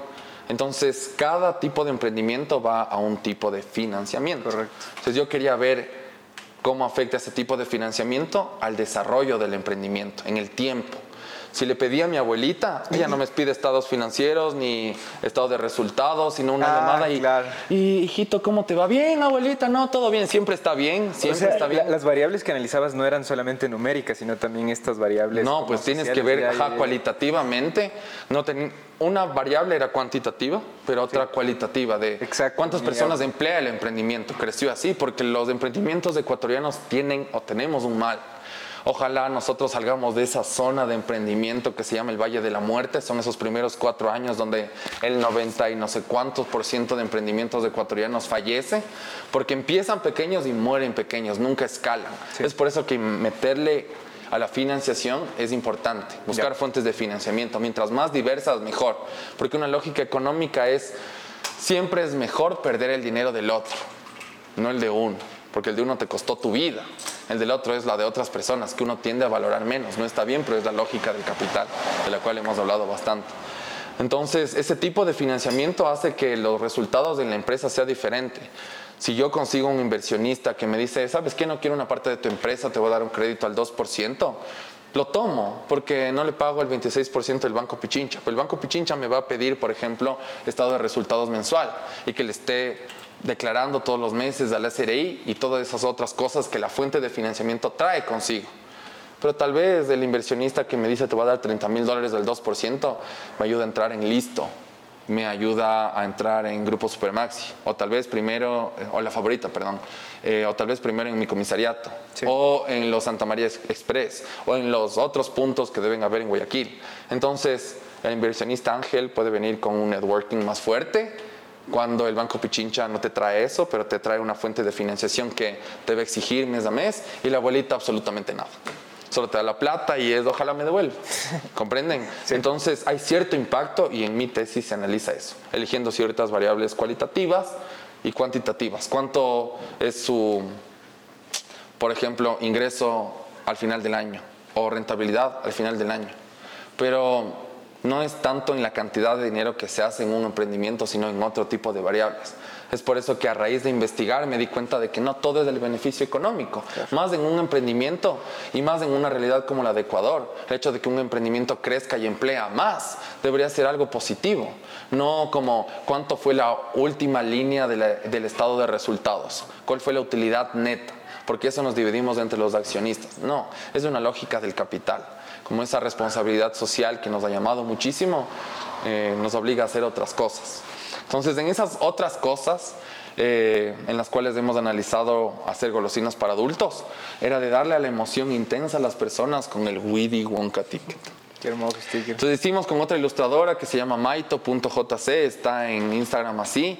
Eh, esta es la diosa Sekhmet, la diosa egipcia que cura con cannabis y es una ilustración increíble que ella hizo inspirándose en la marca, en nuestra idea. Y si se encuentran esto dentro de una leona, se ganan un kit de autocultivo. Si es que no autocultivan, se ganan un kit de productos canábicos hechos a base de CBD. Hay que incentivar, quitar el estigma eh, de la planta, incentivar a la gente a que consuma nuevos productos. El usuario canábico nunca quiere, no es como el usuario de tabaco, por ejemplo. Ese man que fuma solo líder o esa man que fuma solo Lark, solo Marlboro rojo. El usuario canábico quiere diversidad en las flores porque buscamos diversidad en el efecto. Y esa perspectiva es bastante interesante porque vas explorando nuevas formas en las cuales uno es. ¿Sabes qué? Ayer probé esta otra flor que tenía full terpenos de limón me encantó el efecto, pero la de mirceno me da demasiada leona. Y pasa, literalmente así es. El estímulo del mirceno, del mango. Por ejemplo, si es que alguna vez quieren tener una experiencia 10 sobre 10, péguense un porro de CBD si quieren, pónganle un poco de flores de THC, pero váyanse a comer una caja de mangos así en el Hilaló, un plan chill. Ya. Háganme caso, Ah, no tenga- no tenga van a disfrutar, se echan ahí No, no en ese césped a ver las nubes y chupen mango, porque el mango, como tiene muchísimo mirceno, va muy bien con el efecto de la flor de cannabis, el THC, el CBD, porque el cuerpo tan mágico como es, eh, absorbe de mejor formas eh, los compuestos que vienen de una misma fuente. Entonces, si tienes muchos compuestos canábicos, terpenos, grasas vegetales, THC, CBD, actúan mejor en sinergia, en algo que se conoce, yo no soy ñoño de química, pero se llama como el efecto entourage. Entonces, este efecto hace que las sustancias actúen mejor en sinergia que individualmente. Entonces es por eso que hay personas que les gusta el efecto de, no sé, el THC destilado en un vaporizador. Para mí, si no tiene terpenos, es un high sintético, como muy pico, bajar así, me siento un poco mal, no me da tanta hambre, no- me seca mucho la boca. Ahí es donde la experiencia es importante escucharle Es al cuerpo de cómo reacciona. Sí, sí. No es una categoría de, ah, este man está fumando eh, el destilado y le debería ir bien y a mí también. No, uno tiene que cachar lo que está bien. Las experiencias en sustancias, en amor, no hay algo que le funcione a todo el mundo. Es por eso que full personas están en contra de la idea del amor romántico, porque no hay una cat- categoría grande. Cada uno hace su categoría. Y lo mismo en el consumo de cannabis. Eh, para terminar la gran historia de el, el Wonka, cuando le presentábamos esto a mi mamá, era como, no puede ser, ya esto sí es del pico de la drogadicción. Más inspo canábica, la drogadicción. Pero eh, no fue así. Eh, mi mamá siempre ha querido que tengamos ese enfoque consciente y saber que estamos como en un camino de hacer las cosas por nosotros primero, mejorar nuestra situación, mientras mejoramos la situación de quienes queremos y están a nuestro alrededor y también de nuestra comunidad. Claro. Como sí tiene esa misma perspectiva. Y cuando le íbamos contando así, poco a poco, y le hacíamos parte de la marca, le hacíamos que venga a las ferias y que escuche cómo esta señora nos está agradeciendo porque le dijimos no penalice el consumo de su hijo, no venga diciendo pasa ese man drogado en su cuarto y le encontré esas fundas que apestan, cómprele un porro de CBD y rompa eso y acompáñele, no le penalice, no le criminalice, acompáñele, tenga ese diálogo, ese vínculo. En última instancia, usted le va a ver, no sé, irse al carajo a ese- esa persona que usa el cannabis de forma conflictiva, pero le va a acompañar. Al menos le vio, le sintió, sintió sus emociones. Como eso es una... Inclusive si es que pasa lo peor, que esa persona se pierde en alguna droga, le acompañó. Y eso es, esa es la razón por la cual está en la vida de esa persona, para acompañarle. Sonó bastante My Beautiful Boy. Y es que mi... Sí, sí, total. Y mi mamá cuando yo escuchaba eso era como, ya, pues al menos no están solo fumando porro. Porque sí pensaba, o sea, las drogas en su concepción son todas lo mismo y todas generan lo mismo. Como desde lo que nuestra sociedad podría cosificar en Trainspotting, esta película de uso de drogas del Reino Unido, donde solo se les ve a los manes darse y darse y darse. Pero también hay otras formas full más sanas y yo al menos me he enriquecido de esas formas más sanas. Tú has enriquecido y también han enriquecido, porque me acuerdo incluso, han habido las charlas filosóficas. Eh, recuerdo uno que me pareció más interesante, que era un taller como que para padres, Ajá, ajá. consumo canábico. Ajá, exactamente. ¿Cómo les fue con eso? O sea, porque al final ya no es solo romper el estigma, digamos, familiar tuyo, sino familiar de otros consumidores. Y eso salió, o sea, hicimos un taller que queríamos compartir con usuarios, usuarias y esa persona con la cual hay el conflicto. Nosotros le llamamos padres madres.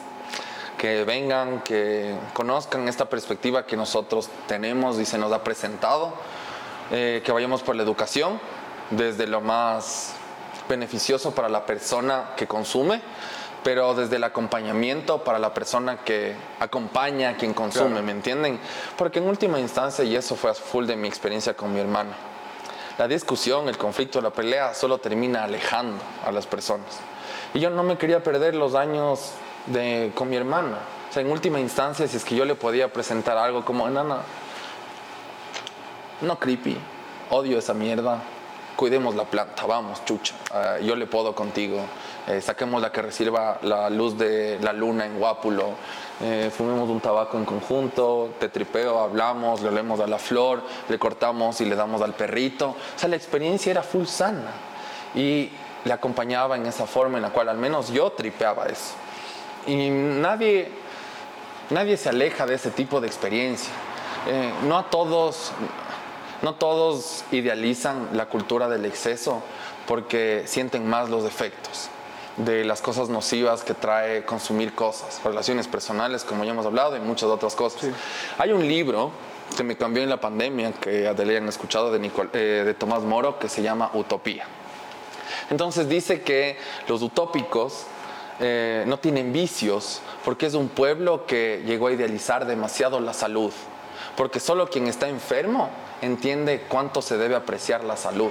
Entonces no había vicios porque su paradigma llegó a tal punto en el cual decían, no me voy a enfermar, porque estar enfermo es turro, depende de otras personas, me siento mal, sufro, ¿cómo maximizo el placer y minimizo el dolor si es que sufro todas las consecuencias nocivas de tratarme mal y no respetar mi cuerpo, no estar en salud? ¿Comprendes? Y a raíz de, no sé, hasta cultivar y darme cuenta de esa perspectiva más natural, fumar y estar más sensible, porque el consumir cannabis te sensibiliza, cambia tu sistema, eh, hacía que esas ideas hagan clic. Y de verdad que, ¿quién no aprecia la salud? ¿No es cierto? a raíz de esta idea es que el pensar en golosinas para adultos eh, nos hizo salir de la idea de qué es una golosina algún momento nos pusimos a pensar, a ver, ¿qué es una golosina? Yo estoy totalmente influenciado porque una golosina es un alimento dulce que los niños consumen. ¿Qué es una golosina para adultos? Pues ahí dijimos, vamos a comunicarnos primero, no con el niño, aunque nuestra barra puede consumir cualquier persona, vamos a comunicarnos con el adulto. Que el adulto es un usuario Primero desde lo más económico, mayor poder adquisitivo, que representa un nicho, que tiene una canasta de, preferencias, desde lo más económico, ¿me entienden? Pero también es más consciente, se enriquece de otras cosas, busca otras experiencias más intensas, o sea, cambia la perspectiva, se da cuenta de otras cosas. ¿Por qué pondría un manual de consumo consciente para un niño si es que me estoy dirigiendo a un adulto que busca consumir conscientemente? El niño en sí no ejerce su libertad, la ejerce a través de sus padres y madres, quienes están a cargo. Pero es el adulto quien sí ejerce de verdad la libertad y eso era como, le vamos a dar algo que pueda elegir. Nosotros no buscamos alimento, perdón, buscamos la mejor calidad de ingredientes, de insumos, pero no buscamos que sea lo más sano posible. En cuanto hemos criminalizado a las grasas, a los azúcares, a las sales, pero no a la fuente. Yo criminalizo la fuente como no estoy en contra de la planta de cannabis, sino de la fuente del narco, que es el, eh, el creepy asociado en la idea que les dije antes, ¿recuerdan? Entonces, los ingredientes, los insumos eh, van a modificar totalmente al tipo de producto que hagamos. Si quiero hacer un producto increíble, tengo que usar un ingrediente increíble. Y si es que es la mantequilla, el medio, el medio graso, el lípido, que hace que el cannabis se consuma bien, se metabolice por el hígado, por el sistema digestivo, lo voy a usar sin miedo a que en mi barra diga alto en grasa, porque es mantequilla que se extrae de, perdón, que se trae de Salinas de Guaranda y en Salinas de Guaranda fluye naturalmente de las fuentes hídricas que tiene eh, la sal. Tenemos minas de sal natural en Salinas de Guaranda y nosotros traemos de ahí la mantequilla. Las vacas de allí lamen esta sal y se nutren no solo de cloruro de sodio, sino además fósforo, calcio, potasio. Vienen acá franceses, españoles, italianos a probar esa mantequilla y es como no me digan, ustedes mismos algún momento que tengan. Vayan al salinerito que está en la floresta, compren la mantequilla que venden ahí y disfrútenla con un buen pan. Es otra cosa. O sea, nosotros no usamos margarina, eso sí es lo peor que pueden hacer, pero mantequilla no le tememos a la grasa, tememos a la fuente. Entonces compramos la mejor calidad de mantequilla, utilizamos la sal de guaranda, que es una sal no tan salada. Es extraño porque es de las mejores sales porque no es una sal salada. Tiene cloruro de sodio, pero las sales son tan apreciadas en esta economía del consumo, del usuario que es sumamente consumidor en el sistema capitalista, porque estimula más, la sal realza el sabor. Entonces le ponemos hasta los postres... Eh, de dulce sal para realzar el sabor. Es por eso que tienen productos como el ajinomoto, que es de lo peor, nunca le hagan eso a sus riñones, porque es este glutamato monosódico que es el causante de calcificaciones en toda nuestra sociedad. Ecuador, como país en vías de desarrollo, que está llegando a esta idea de primer mundo de hay que consumir más, tiene una dieta sumamente alta en sal. Entonces la sal de, de, Salinas de Guaranda es una sal que tiene cloruro de sodio, pero también enriquecida con todos estos minerales. Entonces ahí es donde no hay que satanizar al producto, sino a la, fuente. Hay que saber elegir la fuente. Si es azúcares, pero sea panela, sea miel de caña, miel de cáñamo, qué bien. Miel de ágave, qué bien. Miel del ágave andino, qué bien.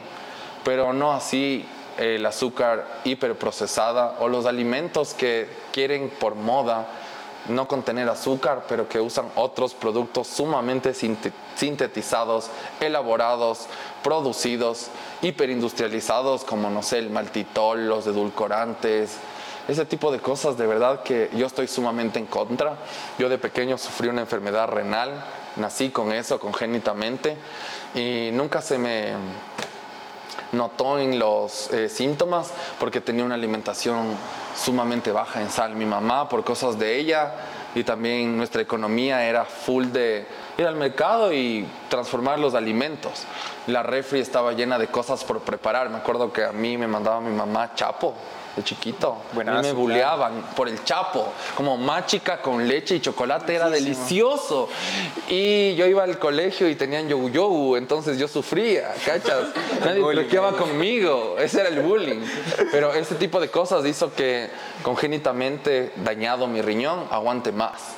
Y el otro riñón, bueno, mi daño fue en el riñón izquierdo, en una parte del riñón que se llama uréter, que une al eh, riñón con la vejiga. Entonces era del tamaño de un cabello. Se fue inflamando, inflamando, inflamando. Y hay niños que a los 3, 4 años ya sienten los síntomas. Pero como yo crecí con cuaque, chapo, se, me, tuve los síntomas fuertes a los 11 años y me operaron. Entonces, chuta, ahí también tuve esta relación con el sentirme bien, con salud. Ya fui enfermo, mi sangre nunca se, se filtraba bien. Y no es que coma sano ahorita, solo que mi relación con los alimentos, con los ingredientes, es desde estuve enfermo, ya estuve enfermo, no quiero ir hacia allá. ¿Comprenden? Fue una perspectiva consciente que se me dio de pequeño el sufrir. Además iba al colegio San Gabriel, imagínense, después de la operación, con una sonda que salía por mi uretra desde la vejiga. Un mes a clases con una sonda que si hacía educación física se llenaba de sangre y me buleaban. Falté tres meses al colegio y casi me jalo por faltas. Y en ese colegio me sacaban la pu. ¡Pi! Pero nunca tuvieron una perspectiva humana con mi situación. Yo en ese tiempo no me daba cuenta, pero curas, súper mala onda.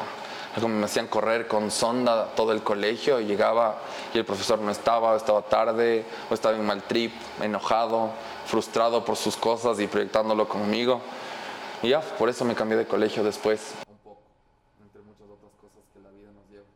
Entonces verán, quiero que probemos de este otro sabor, porque además es importante que tengan esa otra perspectiva. ¿Tú ya probaste? Sí. Tú no has probado, ustedes no han probado. Verán. Ahí sales de cámara. Ajá. Hijo de madre. Modelo. Mate. Prueba, este es buenísimo. Verán. Break para ir al baño. Es una Genoa herbal y licorosa. Me encanta a mí ese sabor alcohólico que puede tener un bocado.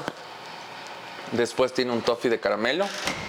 Esta, este cacao amazónico que se llama patas patasmuyo es la nuez, es lo crocante y está cubierto en República del Cacao. Mm, este ya ha estado bastante más tiempo del que debería afuera, pero ahora se siente dulce, untuoso. El dulce se queda más en la boca. Pero el alcohólico se siente más también. Porque como tiene alcohol y la boca está caliente, se volatilizan esos alcoholes con la temperatura del cuerpo. No mucho, evidentemente, pero es, rico. Mm. Es buenazo. Deberíamos comer nosotros en vez de avellanas de eso. Pero es un producto olvidado. Justamente el proyecto que elabora aquí también junto con Leona, Plural, tiene esta iniciativa de utilizar estos productos diferentes, un poco olvidados por nuestra sociedad. Así utilizan muchos otros botánicos. Em, nosotros en Leona también hacemos eso, pero más inspirados por la planta. Ahí es donde hacemos simbiosis. Eh, la comunidad en lo canábico es tan importante, en el emprendimiento es tan importante, que lo que nos ha permitido estar hoy disfrutando de una planta de producción como lo estamos haciendo ha sido el emprender en comunidad, junto con este otro emprendimiento que estaba en el mismo momento que nosotros, queriendo crecer, con la influencia canábica, con la influencia gastronómica de trabajar en un restaurante, de desarrollar experiencias.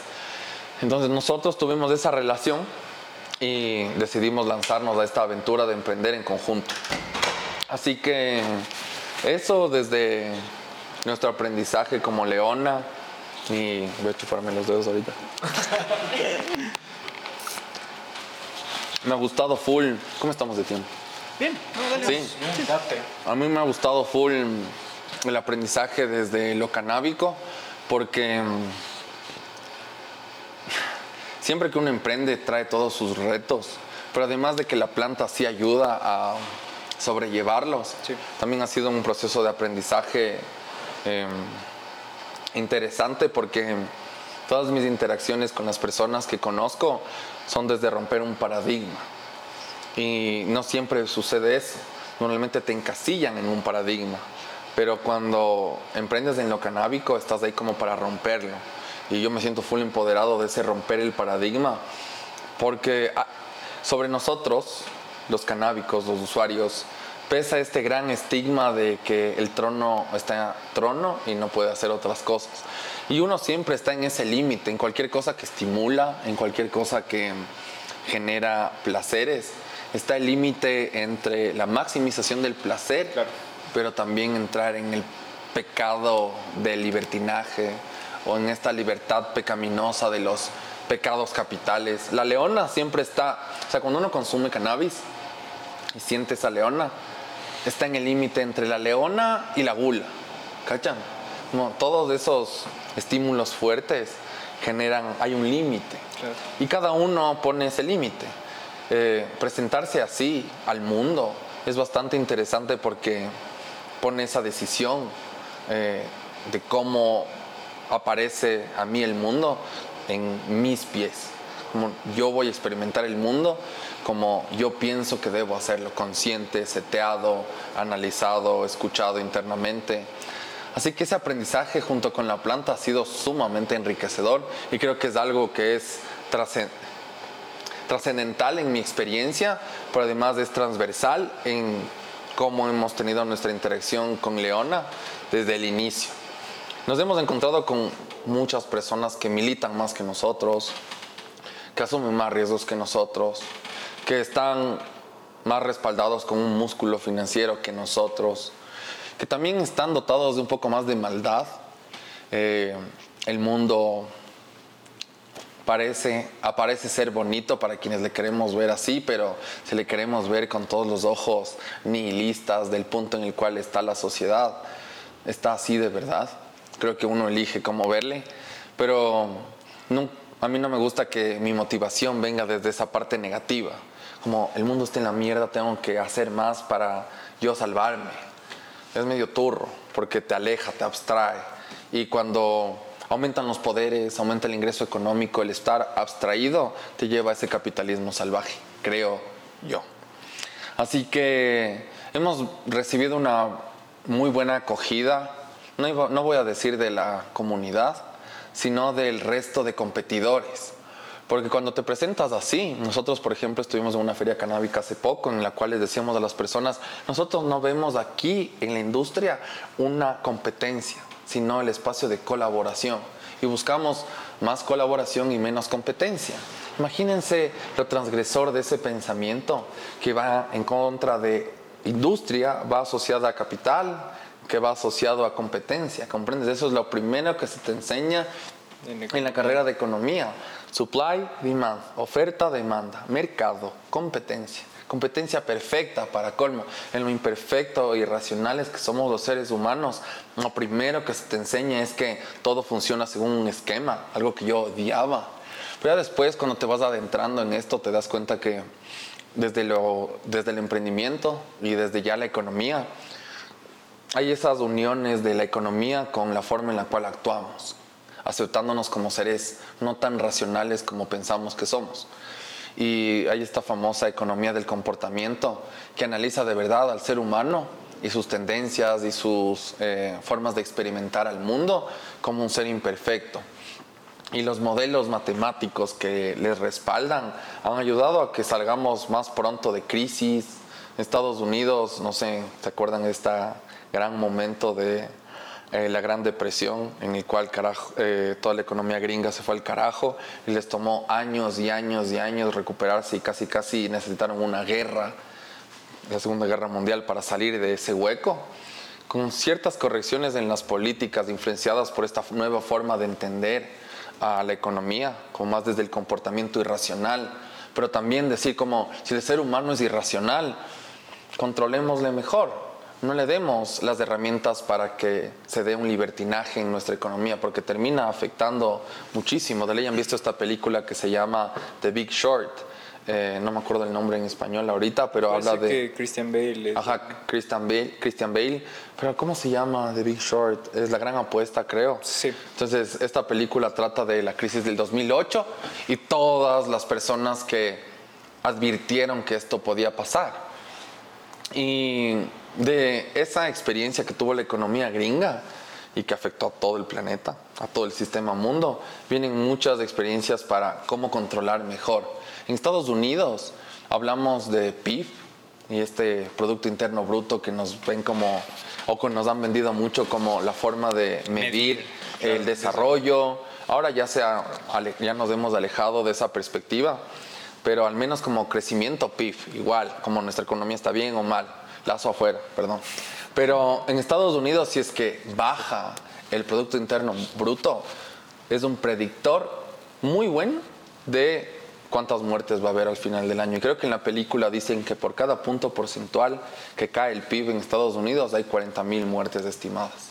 ¿Se dan cuenta?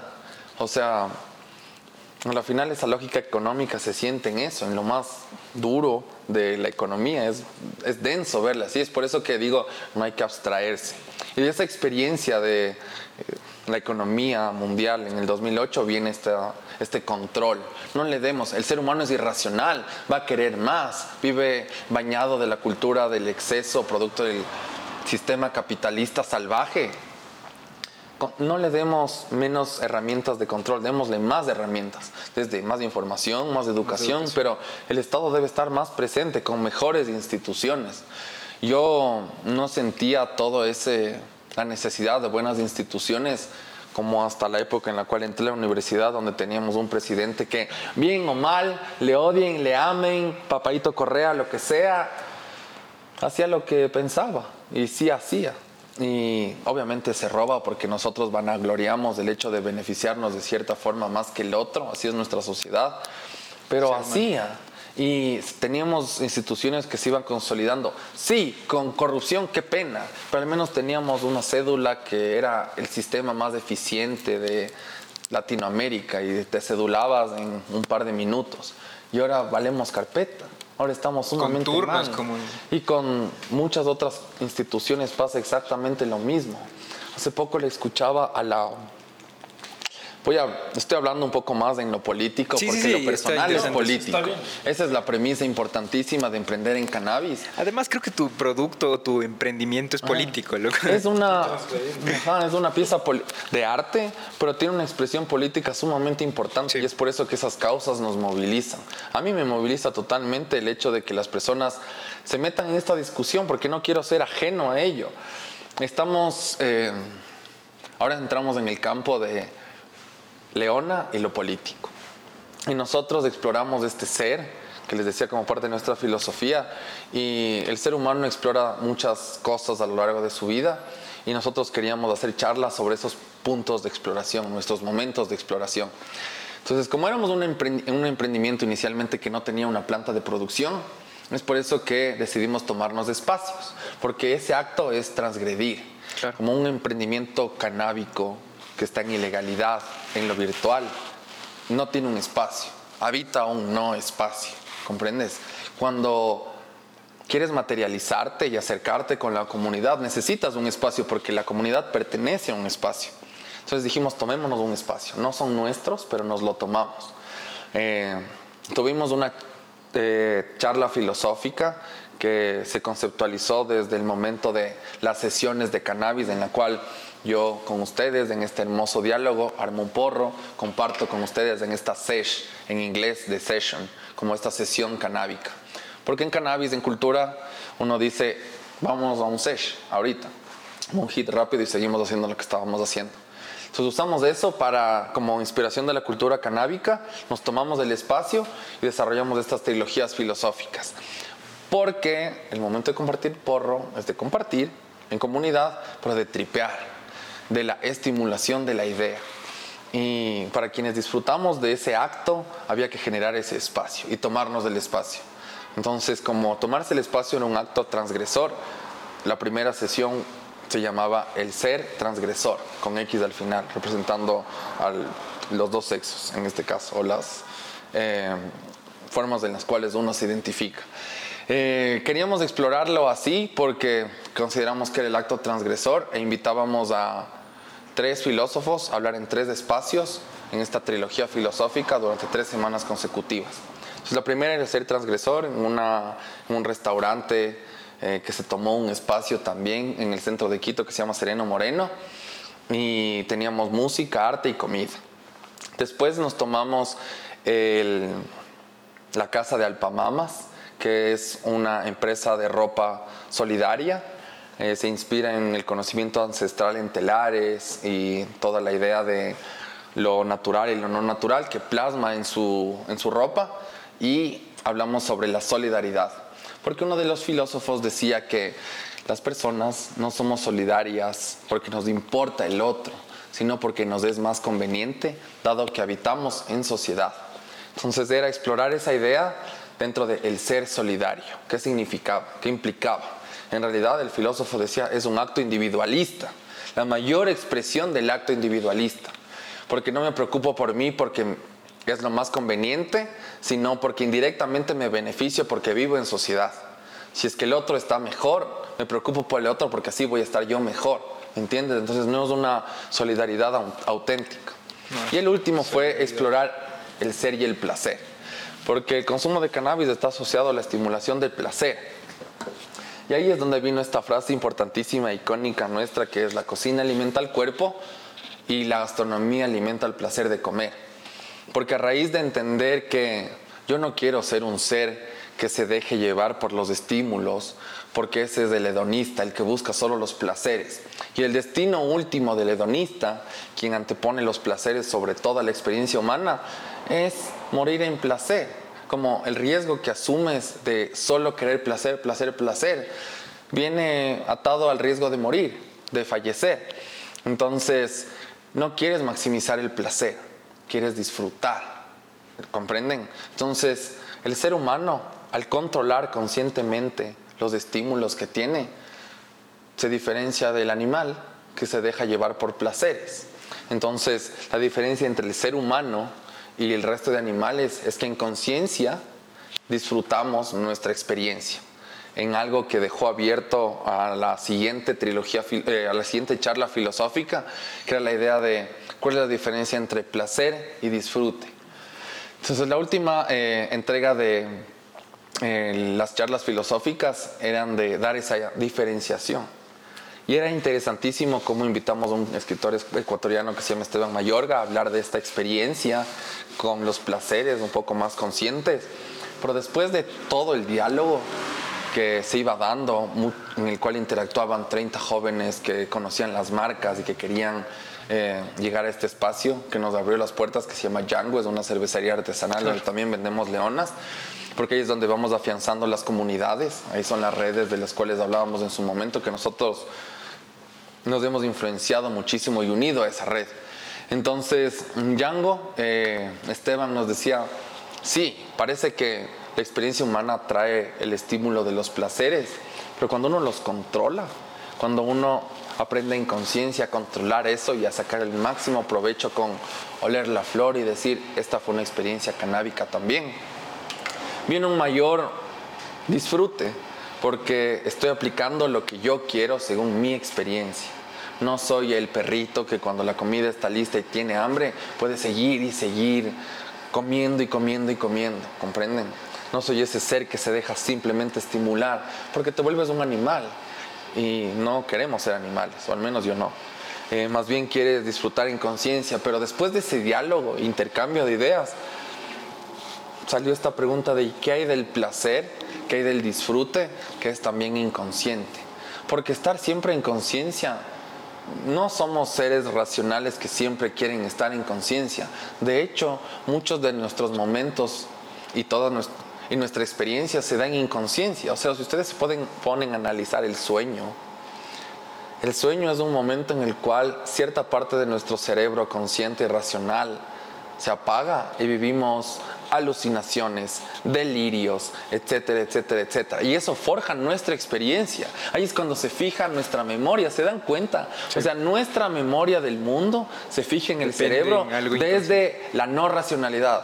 No, eso es lo que le voló la cabeza a Freud, ¿comprenden? Entonces, a mí esa idea también me ha, se me ha presentado como, wow, qué, qué interesante. Es por eso que entiendo que uno no siempre quiere disfrutar en conciencia. Entonces entiendo que hay esos otros momentos donde el estar no en conciencia, no digo en inconsciencia, ¿ya? Estar no en conciencia es bastante, trae toda una nueva experiencia, porque estar siempre en control genera que tu consciente esté siempre activado allí. Eh, al menos así lo siento yo, en lo pragmático, en mi experiencia con la realidad, con el mundo, pero creo que no está tan alejado de, de lo que sucede pero nos dejó la puerta abierta a hablar una siguiente sesión sobre la, la experiencia con el mundo alejada del placer y más cercana al disfrutar, al disfrute. Así que pronto vamos a tener otra charla de esas, pero ahorita estamos trabajando sobre una trilogía política.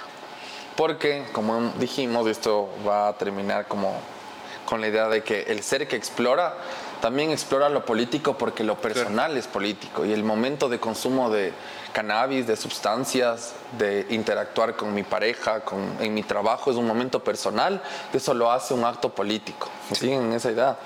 Entonces vamos a hacer una charla de socialización, un diálogo de socialización de las propuestas de los candidatos y candidatas a la alcaldía de Quito, tomándonos otro espacio también para que nos busquen a nosotros y compartir sus ideas, sus propuestas, y ver si es que nos incluimos en el decidir político de esa forma. Yo creo que es sumamente importante porque yo no quiero que las personas asociemos la carrera política, el momento que vivimos, eh, tan indiferente. Como me he sentido mal de que la gente diga, uh, viste que ya está cerrada la ciudad están pavimentando todo, haciendo todo último minuto, y es porque las elecciones ya vienen. Eso y que sea tan aceptado y tan normalizado, que bestia, a mí me da un cringe, un desespero, una ansiedad social, como no quiero que eso sea, es como decir, ah, no vendo, pero ahí vamos, o sea, va a pasar, es, un, es muy indiferente, es muy apático. Y la apatía política es la que fomenta a los poderes políticos a los poderes económicos que controlan, les alimenta la apatía. La gente indiferente es la que les da el poder. Es, así es como pienso yo y a través de la marca hemos querido proyectar esa idea en un actuar diferente. Es así que queremos generar estos espacios para quienes se interesen, porque siempre decimos que queremos ser una marca que impacta, dirigida a personas que quieren incluirse en el diálogo, en la conversación. No es para todo el mundo, alguien solo querrá la leona para darse. Nosotros venimos con más que solo darse. Si quieres la experiencia de la leona, tienes que estar dispuesto a escuchar este podcast, a este video. Eh, hablar de política. ¿Cuál es? Eh, hablar de política, para que caches cuál es... Eh, esa imagen holística que viene a raíz del consumo de cannabis, entendiendo como el momento de uso de cannabis es un momento personal. Y lo personal es político. Esa idea solo a mí me, me pasó por el alma. Me pasó por el alma y me movilizó, como me dejó sumamente eh, choqueado de cuánto te puede movilizar y cómo te puede llevar a un call to action para que no estés pensando en solo vender en los listos, en los sweet and coffee, en los bla, bla, bla, bla, sino que apegado con la fuerza de la comunidad, genere esos espacios de diálogo que cuando la gente le quieres hablar, la verdad es que para la oreja. Y nosotros nos dirigimos a esas personas que quieren parar la oreja. Eh, la gente tiene miedo de hacer trilogías filosóficas, charlas, conversatorios, pero el miedo nunca ha sido una chévere emoción para hacer algo. Y hacer las cosas por miedo es turro, la experiencia cambia. Entonces siempre he dicho, hagamos esto como una forma de... Le vamos a contar a la gente que estamos metidos en esto porque queremos hacer más espacios como conversatorios políticos, donde las personas entiendan que, hijo de madre, si es que el cambio político se da, de verdad puede cambiar mi realidad. Y tenemos una idea sumamente tripeada, hermosa, que les voy a decir aquí eh, en la trilogía filosófica, porque en todos los eventos, a ver, en todos los eventos queremos que la inspiración, eh, la inspiración canábica se muestre, esté a flor de piel. Entonces queríamos hacer este ejercicio en la cual los políticos siempre creen que nosotros necesitamos de ellos. La verdad, ellos necesitan más de nosotros, pero no nos damos cuenta aún. Eh, o sea, somos la base de todo, de su quehacer político, de su sueldo, de su día a día. Es así que pienso que si es que estamos proyectando todas esas necesidades en el político, qué bestia, el quehacer político es una gran responsabilidad. Y hay un llamado de ellos para que no sea fácil. Cuando se me, se me ocurría esto de hacer la trilogía política, estaba en un taxi y así como había fumado un porro de CBD, estaba pensando así como con cabeza fría, estimulado, sensibilizado, y le decía al taxista, señor, ¿qué le diría usted a un candidato a la alcaldía? Así de verdad, de verdad. Solo me sacó una cosa tan empática con la cual solo no podía. Dije, espere un rato, yo le voy a preguntar esto al candidato por usted, señor. Entonces déjeme escribir. Y era como en las palabras que él me dijo, eh, cambiadas un poco por mí. Él quería saber si es que no le pesa al político el estigma de que nosotros, todos nosotros, los que están ahí viéndonos también, todos nosotros, eh, pensemos que el político va a llegar a robar de ley. Como aunque de verdad quiera hacer el adoquinamiento de la vía Camino de Orellana en Guápulo, las personas van a pensar que de ley robé en eso. Es un estigma denso. Por ejemplo, si es que mi hermana o el Nico, que son mis socios, piensan que en la siguiente acción yo voy a hacerla mal o pésimo, que voy a robar o que no va a ser eh, la mejor, qué gran peso para mí en mi actuar no les pesará a los políticos saber que así hagan la mejor obra, la gente igual está pensando que robó, que se benefició de alguna forma. O sea, muestras frescas tenemos. O sea, el hijo de Yunda supuestamente, no le decía Yunda, pero fuck that. Esas cosas a mí solo me enervan porque en la interacción con las personas no me gusta que se me haga ver como tonto. No puedo pasar ese momento. Aunque al menos dime, ve, por huevearte te voy a mentir. Y así yo me pongo en ese plan también, en ese trip, pero no, no sobre mi intelecto, no sobre mi criterio, no sobre mi pensar, no suponiendo, poniéndome una esencia de tonto, ¿comprenden? Porque ninguno de nosotros es pero el político nos hace sentir un poco eso cuando aceptamos tranquilamente que estemos en la última parte de la carrera política, donde comienza la campaña y ya comienzan las obras y todos asociemos con eso y que sea tan normal. A mí me da un cringe demasiado denso, como desde el Atlas hasta el Coxis viene como un escalofrío. No me gusta porque si no, ya cuál es la fe en las cosas. Que todas las personas actúen de mala fe, que están decidiendo por nosotros y que vamos a votar. Mejor y no voto y no hago nada de eso. O lo hago solo como un blanco y ya. Pero creo que tenemos que ser menos indiferentes, menos apáticos. Nosotros vamos a hacer una convocatoria desde León en la cual esperamos hacer una convocatoria abierta a los candidatos para medios digitales, a em, emprendedores, emprendimientos, empresas que se quieran unir para hacer que resuene más. Ya. Y llegar a los políticos. Porque digo, ellos en última instancia, o sea, si yo proyecto este conocimiento económico, de emprendimiento en los políticos, digo, ellos quieren que vote por ellos. Deberían estar buscando esos espacios para que yo les escuche. Como si yo quiero que alguien compre una leona, voy a intentar que me vean, que resaltar por ahí. O sea, mi estrategia, por eso que existe el marketing y por eso el marketing es tan importante. El marketing político parece que es solo como el político ofertando a la sociedad su puesto, su candidatura, cuando en realidad es nosotros buscando quién nos representa mejor, ¿comprenden? Entonces no debería ser tan difícil decirles a cuatro eh, eh, candidatos a la alcaldía de Quito que se sienten con 60 personas para comunicarles sus propuestas y que sea bastante interactivo y que la gente sienta que hay una cercanía, no alejada de las personas, sino más bien como parte de.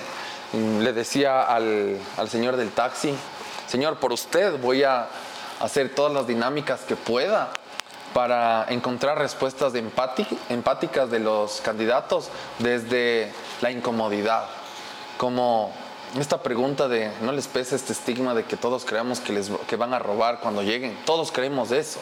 O sea, es una cosa de alzar la mano. Todos pensamos eso de alguna forma. Y la historia nos lo demuestra de todos los otros presidentes y representantes políticos que hemos tenido. Entonces es medio turro pensar así. No les pesa ese tipo de cosas. Quiero buscar esas respuestas empáticas porque la solución al problema de la economía creo yo, que es que haya más empatía. Y sin que suene romántico, la economía del comportamiento ya pone eso como en la mesa de juego.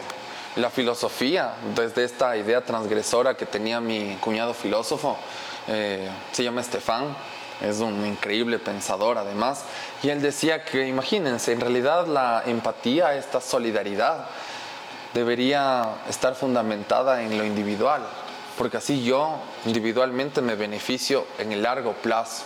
Y los seres humanos, a raíz de que nos dejamos de estimular y maximizamos los placeres, pensamos mucho en el corto plazo. Esta premisa económica de que todos somos malos, proyectando en el tiempo, prospectando, llega a materializarse en una frase que un gran economista que se llama John Maynard Keynes dijo en algún momento y decía que en largo plazo todos estamos muertos. Entonces somos tan malos eh, calculando el, tiempo y los beneficios en el tiempo, porque en última instancia estamos muertos, preferimos el presente. Y este eh, escritor del cual les hablaba, Esteban Mayorga, nos decía esto desde la perspectiva del disfrute, porque esa misma idea está anclada hasta lo económico, con que lo que importa muchísimo y la razón por la cual solo nos damos cuenta del presente, somos muy malos prospectando, es que el presente es lo único que podemos vivenciar de verdad. El pasado son presentes que envejecieron y el futuro son presentes que aún no sucede. ¿Comprenden? Entonces, a la luz de esos proyectos, el presente es lo único que importa. ¿Por qué dejarnos acongojar, molestar, fastidiar por cosas del pasado? Literal, estamos dándole tanto valor y haciendo que cambie nuestra experiencia con el mundo a raíz de algo que ya no existe en el mundo material no existe, está en ideas, conexiones sinápticas en tu cerebro. en realidad no es más que una descarga, la misma descarga eléctrica que hace que el anca de rana se mueva. Estás dando valor a la experiencia y resintiéndote por algo que ni siquiera existe, el mismo estímulo que hace que una rana se mueva. ¿Comprenden? Así que esas ideas nuevas en la sociología del mundo, que la filosofía también las está utilizando, se llevan a lo económico. Y en el campo del emprendimiento se siente muchísimo así. Por eso la economía circular ahora contempla tantas otras aristas. Es por eso que ahora ya no tenemos los objetivos del milenio, sino los objetivos de desarrollo sostenible. Los ODS. Los ODS. Y nosotros inspirándonos en estos ODS, que es en que está Leona, les he contado de dónde hemos venido, qué estamos haciendo, nuestras ideas transgresoras, eh, la experiencia con la planta, ¿Hacia dónde vamos? Hijo de madre, creo que para mí es donde nos lleve, donde nos lleve la comunidad, donde nos lleve también las experiencias que nosotros tenemos individualmente con el mundo. Mm, quiero que Leona sea como algo que nos dé calidad de vida, eh, pero no solo para quienes trabajamos aquí, sino como en este espacio que nos hemos tomado como parte de la comunidad. Aquí el barrio ha sentido, por ejemplo, que hemos quitado el estigma de la planta full. Personas pasan ahí como, ¿qué diablos son las golosinas para adultos? Se les hace como un cortocircuito, así, el mismo que hace que la rana se mueva de esta manera.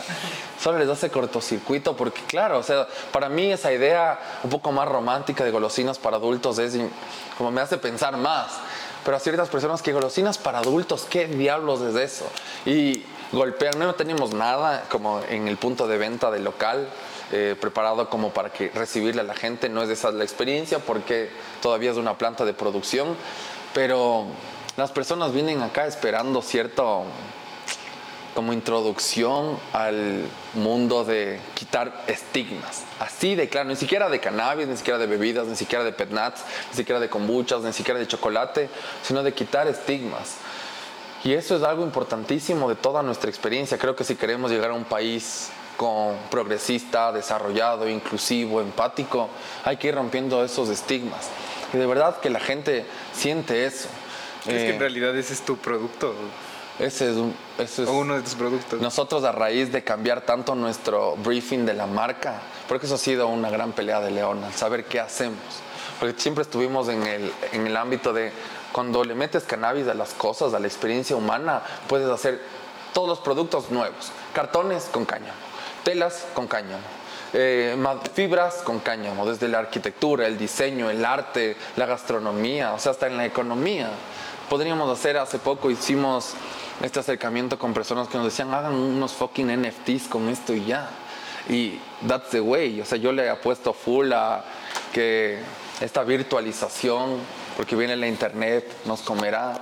Las empresas todavía estamos aquí en Sudamérica como en otra onda más cercana con la interacción humana uno a uno. Pero eh, en la onda de tripear, yo les recomiendo a todos ustedes que vean el podcast de Joe Rogan con Mark Zuckerberg. Todos aquí, todos quienes nos, nos están viendo, el 100%, imagínense que diga esto, el 100% tiene o WhatsApp, o Facebook, o Instagram. Pertenece a Meta. Si de verdad les importa esta idea de lo personal es político. Vean eso porque se van a dar cuenta que Mark Zuckerberg, con todo el poder económico, financiero, tecnológico, quiere otra sociedad. No la que tú quieres, no la que tú quieres, no la que yo quiero. Él está en otra onda. De verdad, escúchenle y van a decir, hijo de madre, está haciendo un mundo para el cual, al menos en Ecuador, aún no estamos preparados. No tenemos competencias tecnológicas sumamente desarrolladas, no estamos listos para, nos atemoriza el uso de la tarjeta de crédito en una aplicación, peor cachar un poco de programación y el futuro viene lleno de programación, de ese lenguaje. Si antes pensabas que estabas en algún nivel socioeconómico bueno, educativo, laboral, por conocer inglés, francés, ese es otro lenguaje, el mundo de las computadoras. Y el man tiene una perspectiva en la cual está a nada de hacer que las personas estemos sumamente metidas en lo virtual.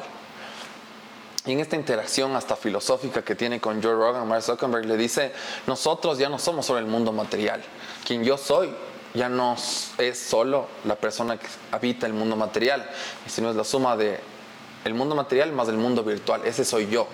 Porque yo me construyo en lo que yo soy, pero también en lo que las demás personas piensan de mí, creen de mí, experimentan de mí y se experimentan a través del mundo virtual. Nos íbamos a Cuenca y era como, loco, yo solo conocía su marca por historias, post, caption, eh, tripeado, pero wow, se siente full esa interacción contigo, como si se proyecta eso.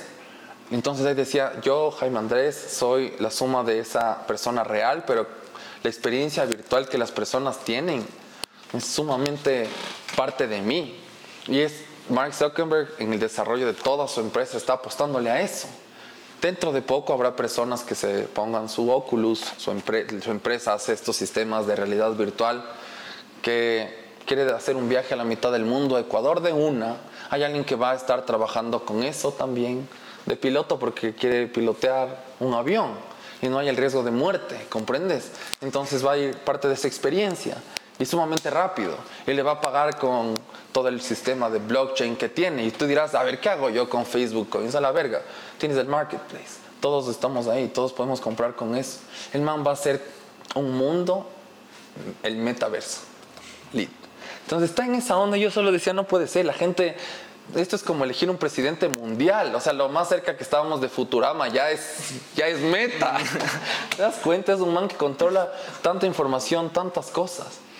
Y una cosa que me tripeaba muchísimo y me atemoriza de lo que están haciendo es que sus algoritmos conocen más de nosotros que nosotros de nosotros mismos. Ah, sí, sí, sí, sí, porque... No, no, me muero.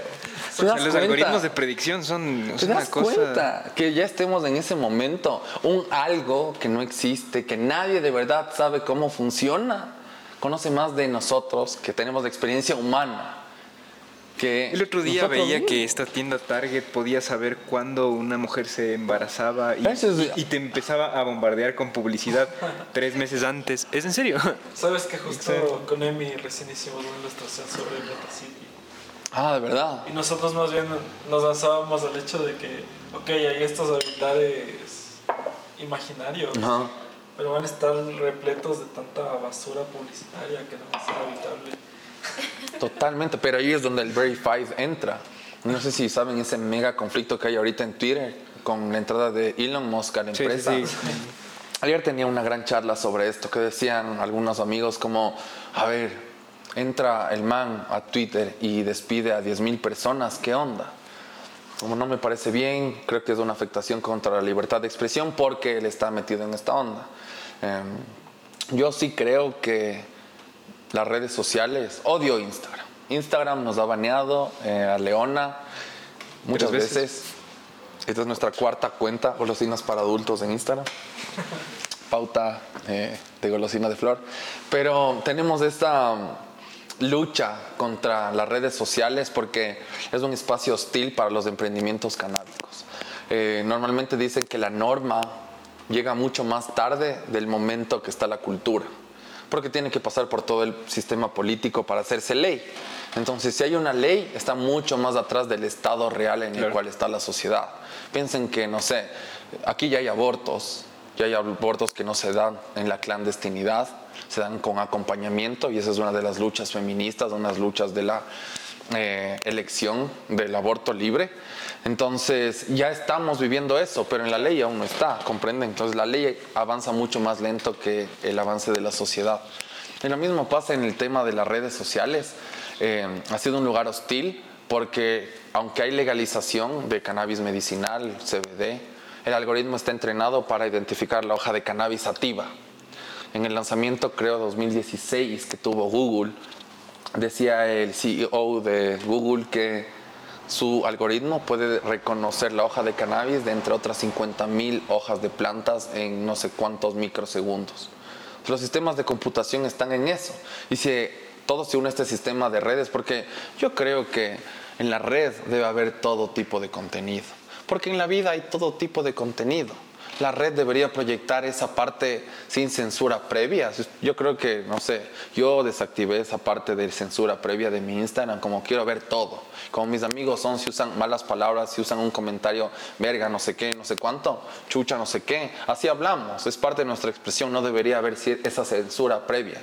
Y si tenemos eso en nuestro Instagram, ya estamos viendo otras cosas. Pertenecemos a un metaverso que le convierte a la gente muy sensible y cuando está socializando, en cambio, le jode.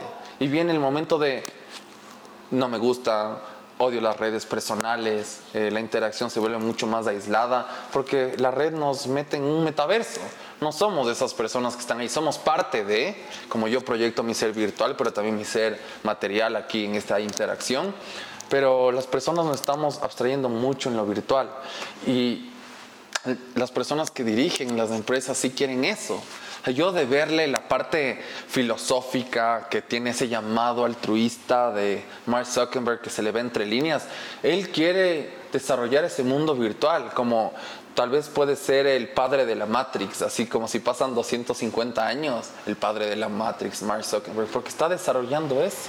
Sus esfuerzos y todo su capital financiero, lobbying y todo están hacia allá, hacia que una persona pueda tener un trabajo estando en su casa conectado a Oculus y con un sistema de blockchain que utilice y tener un Facebook Card que le ayude a hacer compras en el mundo real. Ese tipo de interacción está a nada y todos los trabajos y empleos y cosas que van a salir a raíz de eso. Él y todo su poder está dirigiéndonos hacia allá.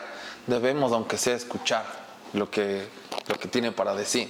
Como es, dirige a miles de millones de personas. Exacto, y sobre todo para ser conscientes, creo, porque eh, también tiene un lado peligroso. No sé si es que llegar a gustarte más eh, ese metaverso que, que tu vida real. O sea, ¿te imaginas lo que podría pasar? Es que imagínense un mundo donde estamos tan abstraídos de la realidad, donde todo es perfecto. ¿Han cachado cuando en la Matrix se dan cuenta que no me acuerdo los nombres de los personajes porque no es que soy un amante de la Matrix, de Matrix, con esta idea de todo lo que nace, pero en lo poco que conozco entiendo que en algún momento ella se da cuenta, o él se da cuenta, Neo se da cuenta que está en la sociedad y está en la Matrix porque todo es muy perfecto y no hay dolor y todo es como funciona perfecto. Y dice que, dice la Matrix a través de estos agentes que están allí, que eh, el ser humano fue tan tonto que no quiso el mundo sin dolor, sino que para que su existencia sea real debían sentir dolor. Entonces dijo, madre, yo creo en cambio que Él está trabajando para que vayamos de ese mundo donde es, el dolor es sumamente minimizable. La censura previa me aleja de los comentarios que son nocivos para mí, cuando más bien el hecho de que haya ese tipo de crítica eh, forja caracteres de las personas. Es que también hay que entender que el exceso de control no trae seguridad. No trae seguridad para nada. Es una falsa seguridad. Hay que darle herramientas, información, educación a la gente, pero que la gente decida. Sin embargo, está haciendo todos los esfuerzos, estas grandes empresas están haciendo los esfuerzos para alejarnos de esa experiencia real y estamos a la vuelta de la esquina de eso. Yo no es que sea ñoño de la computación, no cacho mucho, pero en mí sí nace ese ímpetu por aprender, eh, no sé, de cómo se comunican las computadoras, porque a raíz de eso vendrán muchas cosas buenas, inclusive para las empresas, para llevarle de verdad a la parte digital, porque si aquí estamos años luz los emprendimientos de cachar bien cómo llevarlo, le vemos a un gasto, por ejemplo, usamos una red tan visual como Instagram, pero los emprendimientos no quieren invertir en fotografía, por ejemplo, es una realidad diaria. Si pasa en el uso de los productos e insumos ¿Cómo no pasaría en este tema de llevar el emprendimiento y proyectarlo en la red? Pero aún así no le dan valor. Cuando yo, por ejemplo, he visto que a raíz de esa interacción es donde se genera la identidad de marca, la imagen que se tiene, pero más allá de eso, que podría ser lo superficial que se ve en la red, se consolida el valor que tiene la empresa o los emprendimientos y empresas, que es el de darle el mejor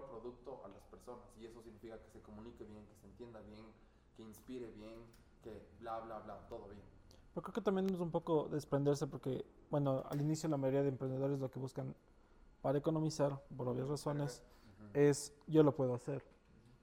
En cambio, Leona también creo que tuvo ese crecimiento.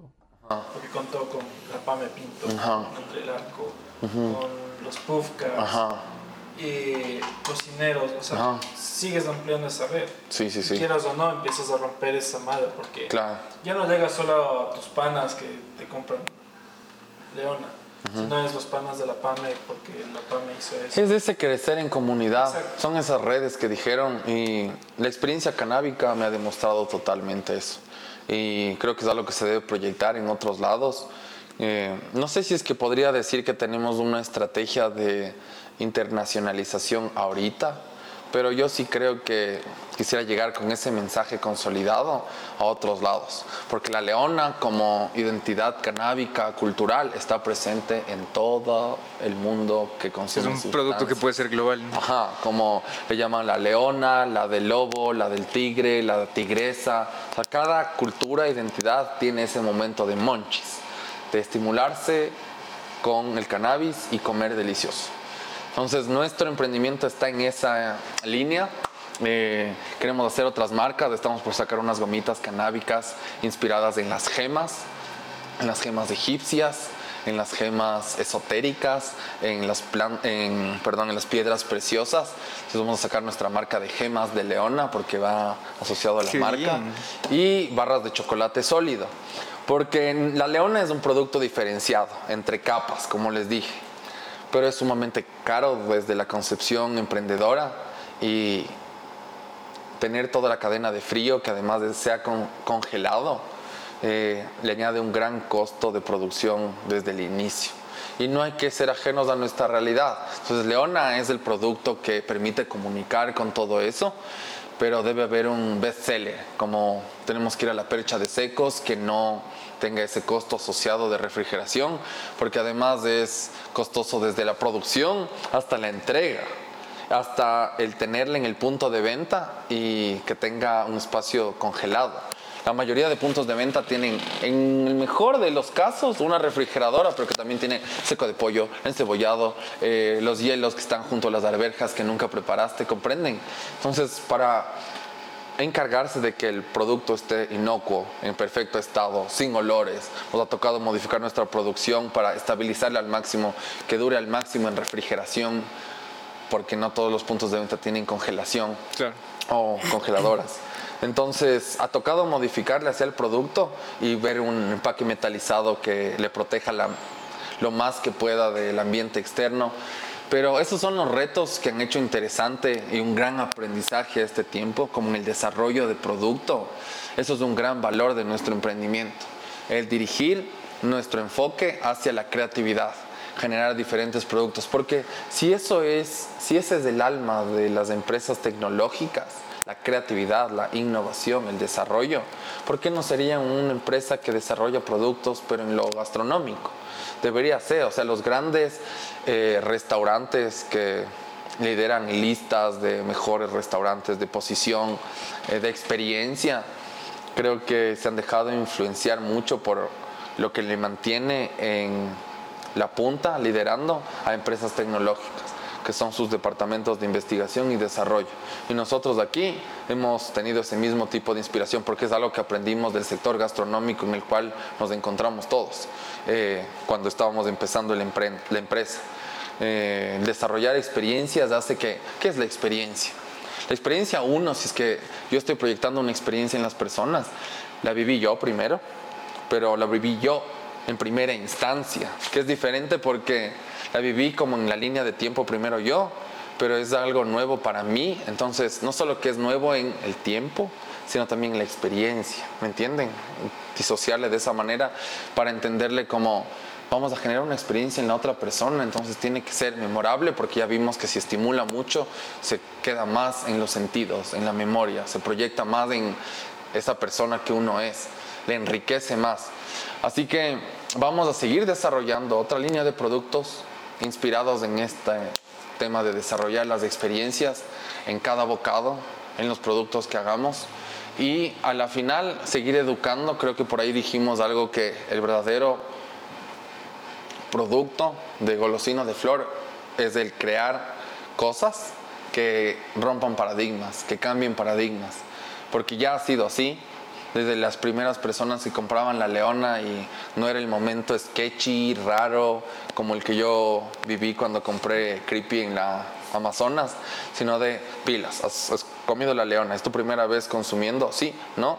Eh, si es que es la primera vez, recuerda que hay un manual de consumo consciente en la parte de atrás. Escanealo y está toda la información que necesitas. ¿Cuál información? La mía. experiencia de usuario. Entonces no vamos a darte solo las herramientas y que tú no sepas cómo utilizarlas, sino maximicemos esa experiencia utilizando la mía como base, pero sugiriéndole con información y que la gente diga, a la barra es para una persona, sin embargo el 90% de personas comparten entre dos porque es más que suficiente eh, setea la experiencia con agua, el lugar, el espacio.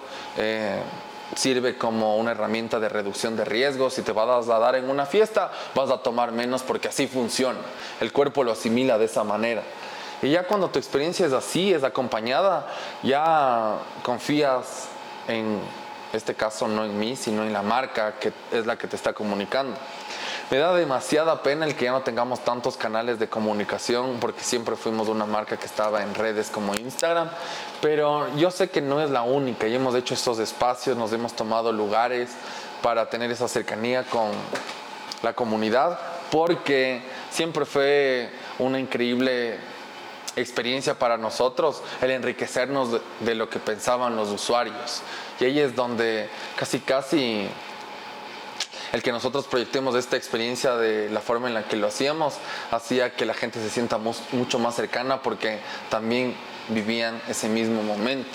Cuando le decíamos a las personas, chuta, no, nosotros nos han botado de la casa, qué bestia, a mí también. Y no lo decíamos con recelo, sino empoderados de que así es la realidad y que uno significa. Yo también pude haber dicho, Put, ya no voy a hacer nada, ni emprender, ni nada porque me botaron de la casa.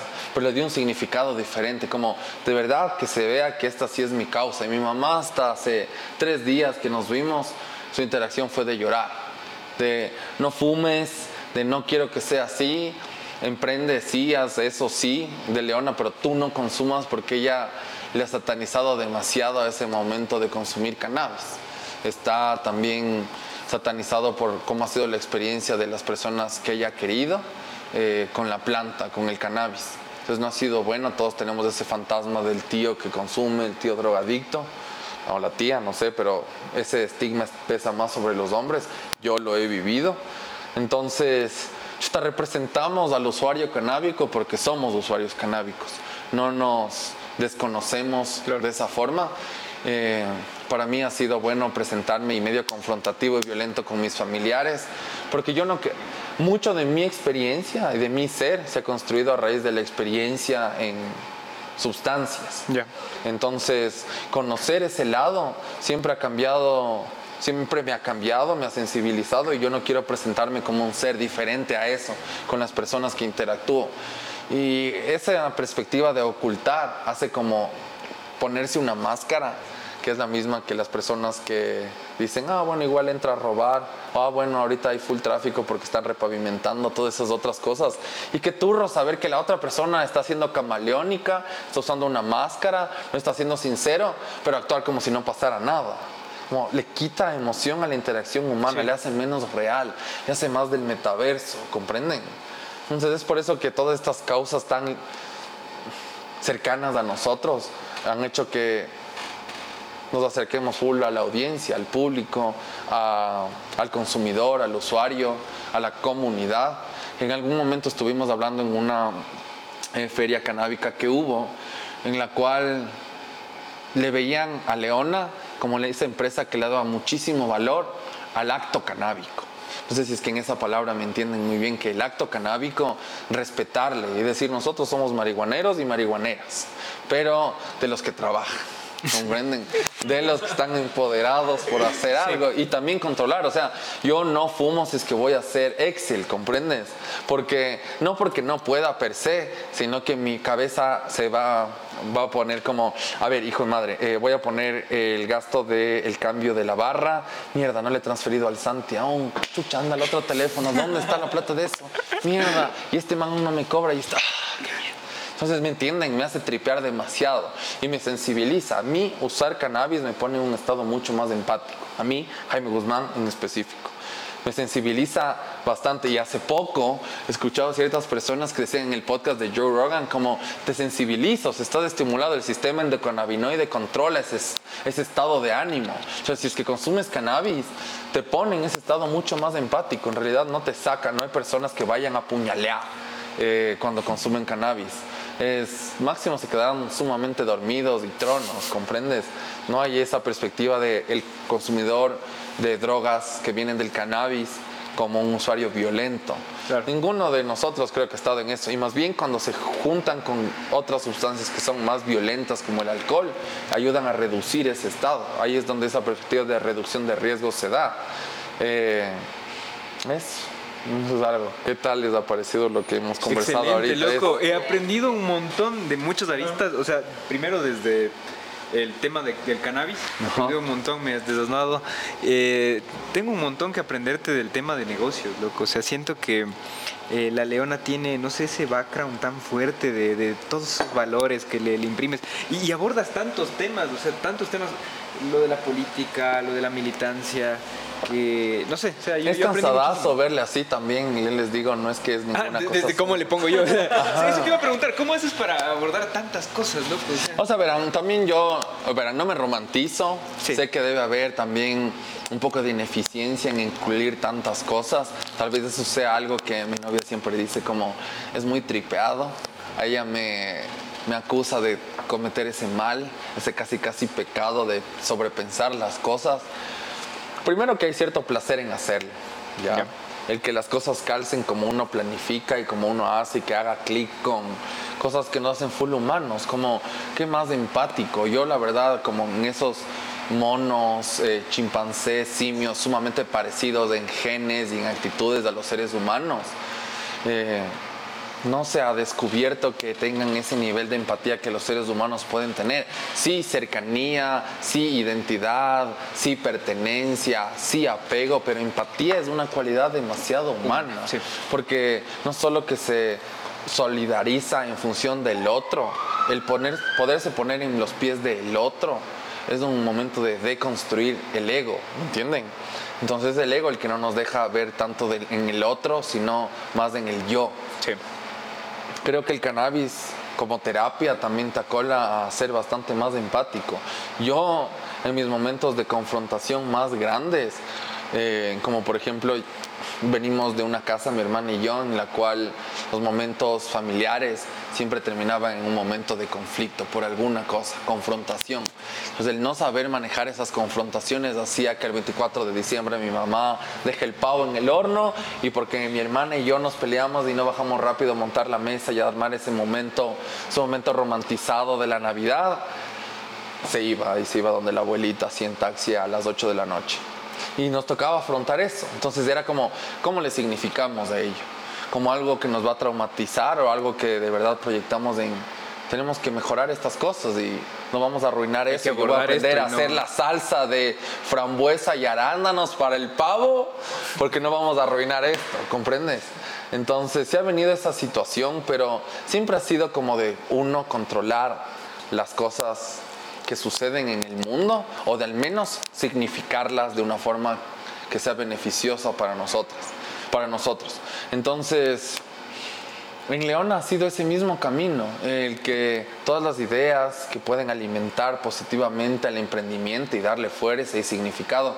Y qué hermoso que mañana, si fallezco, van a saber que, hijo, madre, estaba haciendo lo que quería. Y mi mamá cacha eso, mi tío que tiene la imagen de el sobrino drogadicto de cannabis en Quito que tiene su marca de chocolates rompa ese estigma en este viaje donde le digo, estamos haciendo otras cosas, estamos educando, informando y nos ven otras personas que, wow, hijo de madre, trajeron leonas, qué bien, ¿me entiendes?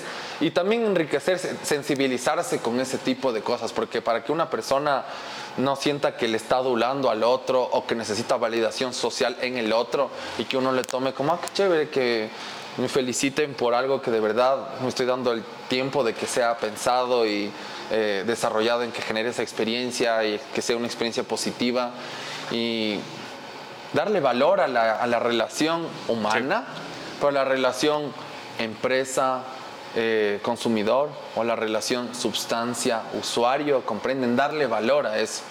Y es darle valor a la relación humana porque en este mundo en el cual no sabemos si es que existimos por alguna razón, la razón por la cual existimos es cualquiera que nos mantenga alejado del suicidio. Eso dice Albert Camus, como ese es el significado existencialista en última instancia. Darle valor a cualquier parte de nuestra experiencia que nos aleje del suicidio. Y eso para estos filósofos existencialistas es como ese momento de angustia. Ahora, hacia dónde va esa acción, a qué le doy significado y según qué. esa es la pica que te deja la forma existencialista de vivir. Pero yo amo esa visión existencialista porque es una visión en libertades.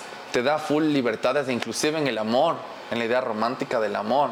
Eh, Sartre, que es este filósofo existencialista francés, eh, sumamente citado, eh, tenía una relación con Simone de Beauvoir que también es otra pensadora existencialista, pero mucho más cercana a las bases del feminismo. Y su relación de amor era tan increíble, porque tiene una idea romántica muy buena que es, yo tengo que amar las libertades en ti. Nada de mí debe coartar tu libertad, porque si yo coarto tu libertad, te vuelves una cosa, porque la cosa se posee, no tiene libertad. Y yo no quiero estar relacionado con una cosa, no quiero poseerla. Quiero amarte porque solo siendo un ser libre puedo amarte. ¿Comprendes? Entonces, si es que la perspectiva de las relaciones humanas es en libertades, hay una parte interesantísima de la experiencia de Sartre al analizar todas estas ideas, que es, si es que yo amo que mi pareja baile, si es que yo amo que mi pareja lea, si es que yo amo que mi pareja cocine, porque yo tengo todas esas cualidades, yo no amo a mi pareja, yo amo esas cualidades que yo proyecto en mi pareja. Entonces no amas al otro, amas a lo que el otro tiene de ti. ¿Comprenden? Es una perspectiva demasiado del ego personal, de el apego a la persona, no de darle libertades a las personas. Entonces yo, por ejemplo, digo, eso en mi relación actual es estamos en una relación en libertades, donde yo puedo tener libertad de estar con cualquier persona. Sin embargo, en ejercicio de mi libertad, decido estar solo contigo porque ahí no es el título el que te ata a actuar, a la acción, sino uno. Y lo mismo de Leona. Yo podría bien estar pensando en la estrategia comercial para todos, para llegar a más puntos de venta si es que mi forma de pensar sería más, más, más. Cuando en realidad es articular mejor, mejor. Porque es bueno o no bueno. ¿Me entienden? Entonces, de esa interacción con la chica francesa que les decía, ilustradora, que nos da el manual, vino un momento de decir, wow, como ella me está diciendo, no te voy a vender más los manuales de autocultivo, porque tú estás pensando en una lógica diferente a la cual, a la esencia, tal vez no, el ser humano no es tanto de esencia, pero los objetos sí son de esencia. El manual de esta esencia, perdón, la esencia de este manual de autocultivo es, está en contra de la lógica de más y entra en la lógica de es bueno o no bueno. Entonces ella me decía, si quieres tú usa de inspiración el manual y hazlo digital, pero yo no lo voy a hacer yo no estoy en esa misma lógica, ¿comprenden? Ya, en esencia no me parece nada ético hacer, si es que en todo caso lo hago yo a mi manera, pero puta, como filosofía de vida es fuerte y nuestros pueblos indígenas no viven en miseria ni en pobreza, viven en la idea de ¿es bueno o no bueno? ¿Me da? ¿Es suficiente? ¿Alimenta a mi familia? No entra en la lógica del capital de quiero más, acumular más, acumular bienes. Y eso creo que te da una increíble relación con la naturaleza. Por eso nosotros estamos tan apegados a la naturaleza. Yo en las experiencias gastronómicas que desarrollaba, destacaba tanto el que el extranjero venga acá y diga, wow, ustedes tienen esta visión ancestral, indígena, apegado a la Pachamama. A mí nunca se me enseñó eso. Como mi ciudad, mi apego a lo material es al concreto, a, a este espacio no tan natural al ser que se construye en ciencia, en estudios, en universidad, en instituciones, en política, no es a la Pachamama, a los saberes ancestrales, a los alimentos, al maíz. De esa interacción viene otra forma de concebir el mundo. Habían niños que yo les decía en la experiencia gastronómica, teníamos un paso en el cual armábamos un, no sé, un bowl con granos de café y otro tipo de leguminosas y granos y le decíamos a las personas van a tener una experiencia de cosechar una papa. Las papas fritas que ustedes han probado vienen de los Andes, aquí es donde existe la mayor cantidad de tubérculos de papas en específico y van a cosechar, y van a tener esa experiencia. Eran personas que no sabían, no cachaban cómo se cosecha una papa. Así como hay personas que no saben cómo crece la vainilla, que se asombran de cómo crece la piña o el maní, cómo crece la papa, cómo se cosecha una papa les decías al extranjero, metan sus manos en la tierra, haciendo la analogía del grano de café, las leguminosas, está ahí en la tierra, metan la mano y cosechen la papa. Ahí hay una papa que estaba cubierta en una costra de sal, que fue preparada en una fogata, en toda la brasa de la fogata se coció a temperatura controlada y bla, bla, bla. Le venía un caldo. Les decías, coseche la papa y no cachaban. Era como, algunos comían el grano de café, mordían la arveja, mordían la lenteja y era, no, metan la mano y saquen porque van a meter en la tierra. Personas que nunca habían cosechado. Niños que venían acá y tenían la experiencia gastronómica y habían vivido hasta los ocho años en la ciudad sin ver las estrellas. Y nos decían, vamos a parar un rato la experiencia porque quieren sentarse aquí en el huerto a ver el cielo de Quito. Que, no, que hay contaminación visual y no se ven todas las estrellas, pero imagínense en San Francisco, California. Niños que decían, wow, solo habíamos visto esto como en la tele y no tenían la experiencia visual, aunque habían tenido viaje a las estrellas interestelar, Lego Star Wars, toda esa cosa, ¿comprenden? Entonces, ese tipo de experiencias hacen que tenga sentido mi experiencia personal con el mundo y lo proyecte en el emprendimiento. Y que todas las personas quieren, yo quiero experimentar más, pero no por eso quiero llegar a la cultura del exceso, sino que mi experiencia sea más holística, como hay esta onda de, que el mindfulness, el tener una experiencia más profunda con las cosas, hace que vivas más intensamente sin necesitar más, sino entrando en el bueno o no bueno. ¿Cacha? No hay más. Eh, eso, como creo que hemos cubierto full cosas. Sí, sí, sí, loco. Creo que es el capítulo hasta ahora más educativo que hemos tenido. Exacto. También no me metan esa presión porque no, que no quiero ser un educador. Es, Y más que nada creo que va bien bastante el diálogo. Sí, eso es importantísimo, que se creen esos espacios de diálogo. Nosotros como Leona, eh, que es la marca que tiene las barras de chocolate, pero Golosina de Flor, que hace muchas cosas, y Plural, que es nuestra empresa hermana, estamos sumamente abiertos a que se construyan esos espacios de diálogo. Deben haber, en lo personal debe haber.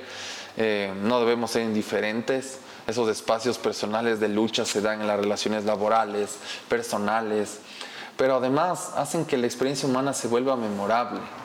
Eh, creo que ahorita ya estamos en un punto en el cual la sociedad se tiene poca fe, hay que darle más fe. Y si todos tenemos esa forma de ver, siempre digo, somos pocos, pero cada vez somos más.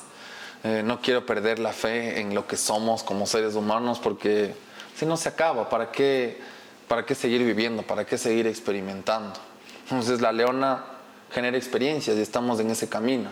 Así que esa es la única forma en la cual podríamos concebir eh, la forma en la cual llevamos el emprendimiento. Eh, de nuestra parte, chicos, full gracias. Eh, están totalmente invitados a hacer más de esto, a hacer este tipo de, generar este tipo de espacios con más actores que nosotros conozcamos a poner el hombro con las leonas, con los petnats, las bebidas fermentadas de plural, para que siga ese camino, se genere más de ese espacio, ojalá que se haga una bolita de nieve y que siga creciendo. Eh, de nuestra parte, toda la apertura. Sí, sean insistentes con el trabajo, también con la interacción con todas estas empresas y emprendimientos, porque inclusive los pensadores y diseñadores que están pensando en, no sé, dar un cambio en lo personal, entendiendo que lo personal es político, deben querer inmiscuirse en este tipo de espacios y también necesitan que se les movilice. Todos tienen esa llama de generar cambio adentro, pero a veces no está tan avivado. Eh, hay que avivarle con la idea, con generar el espacio, pero esas personas que uno se encuentra y que avivan eso y te motivan a, a hacerlo, es bien interesante y es como esos sparks que salen por ahí hay que hacer ese tipo de, hay que ser ese tipo de agente de cambio. A nosotros nos pasó con León en algún momento que una respuesta empática un comentario que alguien hizo alguna vez en nuestra historia fue como que hizo que esa persona nos escribiera y nos llamara como de verdad que eso era exactamente lo que necesitaba. Porque tal vez mi idea era difícil, eh, muy honesta, muy violenta, muy eh, negra por cómo yo me sentía, muy depresiva, pero necesitaba ese espacio de escucha, de acompañamiento, de no criminalización y la gente hace clic con eso. Nosotros lo hemos vivido. A mí me habría encantado que mi interacción con muchas de las personas que han aparecido en mi vida se dé menos violentamente, pero no existe el pasado ya, es todo como lo significamos, el presente es lo único que tenemos, entonces hay que apreciarlo. Así que Espero que esto sea como súper motivador para las personas y que quieran escuchar más, pero que como esta experiencia con Leona que han tenido desde su ámbito, eh, haga que esa llama de motivación de que la bolita de nieve se siga expandiendo, haciendo más grande, se, se prenda, que estén ustedes, que viva así. En nosotros pasa exactamente lo mismo, como ya les hemos mostrado ahorita. Mi pensar es un pensar que recoge las ideas de todas las personas que habitan este espacio. Eh, es un diario vivir cotidiano, enriquecedor. Nos hemos unido muchísimo con muchos actores. Somos la Suiza de lo canábico, somos la Suiza de lo gastronómico, somos colaboradores, no le vemos a nadie como un competidor y creo que la industria, la economía, la sociedad merece tener esa perspectiva más empática, más de pensar en el otro. Así que eso. Les agradezco full por generar este espacio y están cordialmente invitados a La Vasco, como nosotros le llamamos de este espacio, porque está en La Vasco de Contreras. Buenas, loco. No, en serio, gracias por, por recibirnos y disfrute mucho conversar contigo, loco. Gracias, amigo. Para mantenerte al tanto de las personas que hacen esta industria creativa, síguenos en nuestras redes. Este espacio es solo el inicio de la conversación. Déjanos tus comentarios, nos interesa mucho saber tu opinión y generar conversación.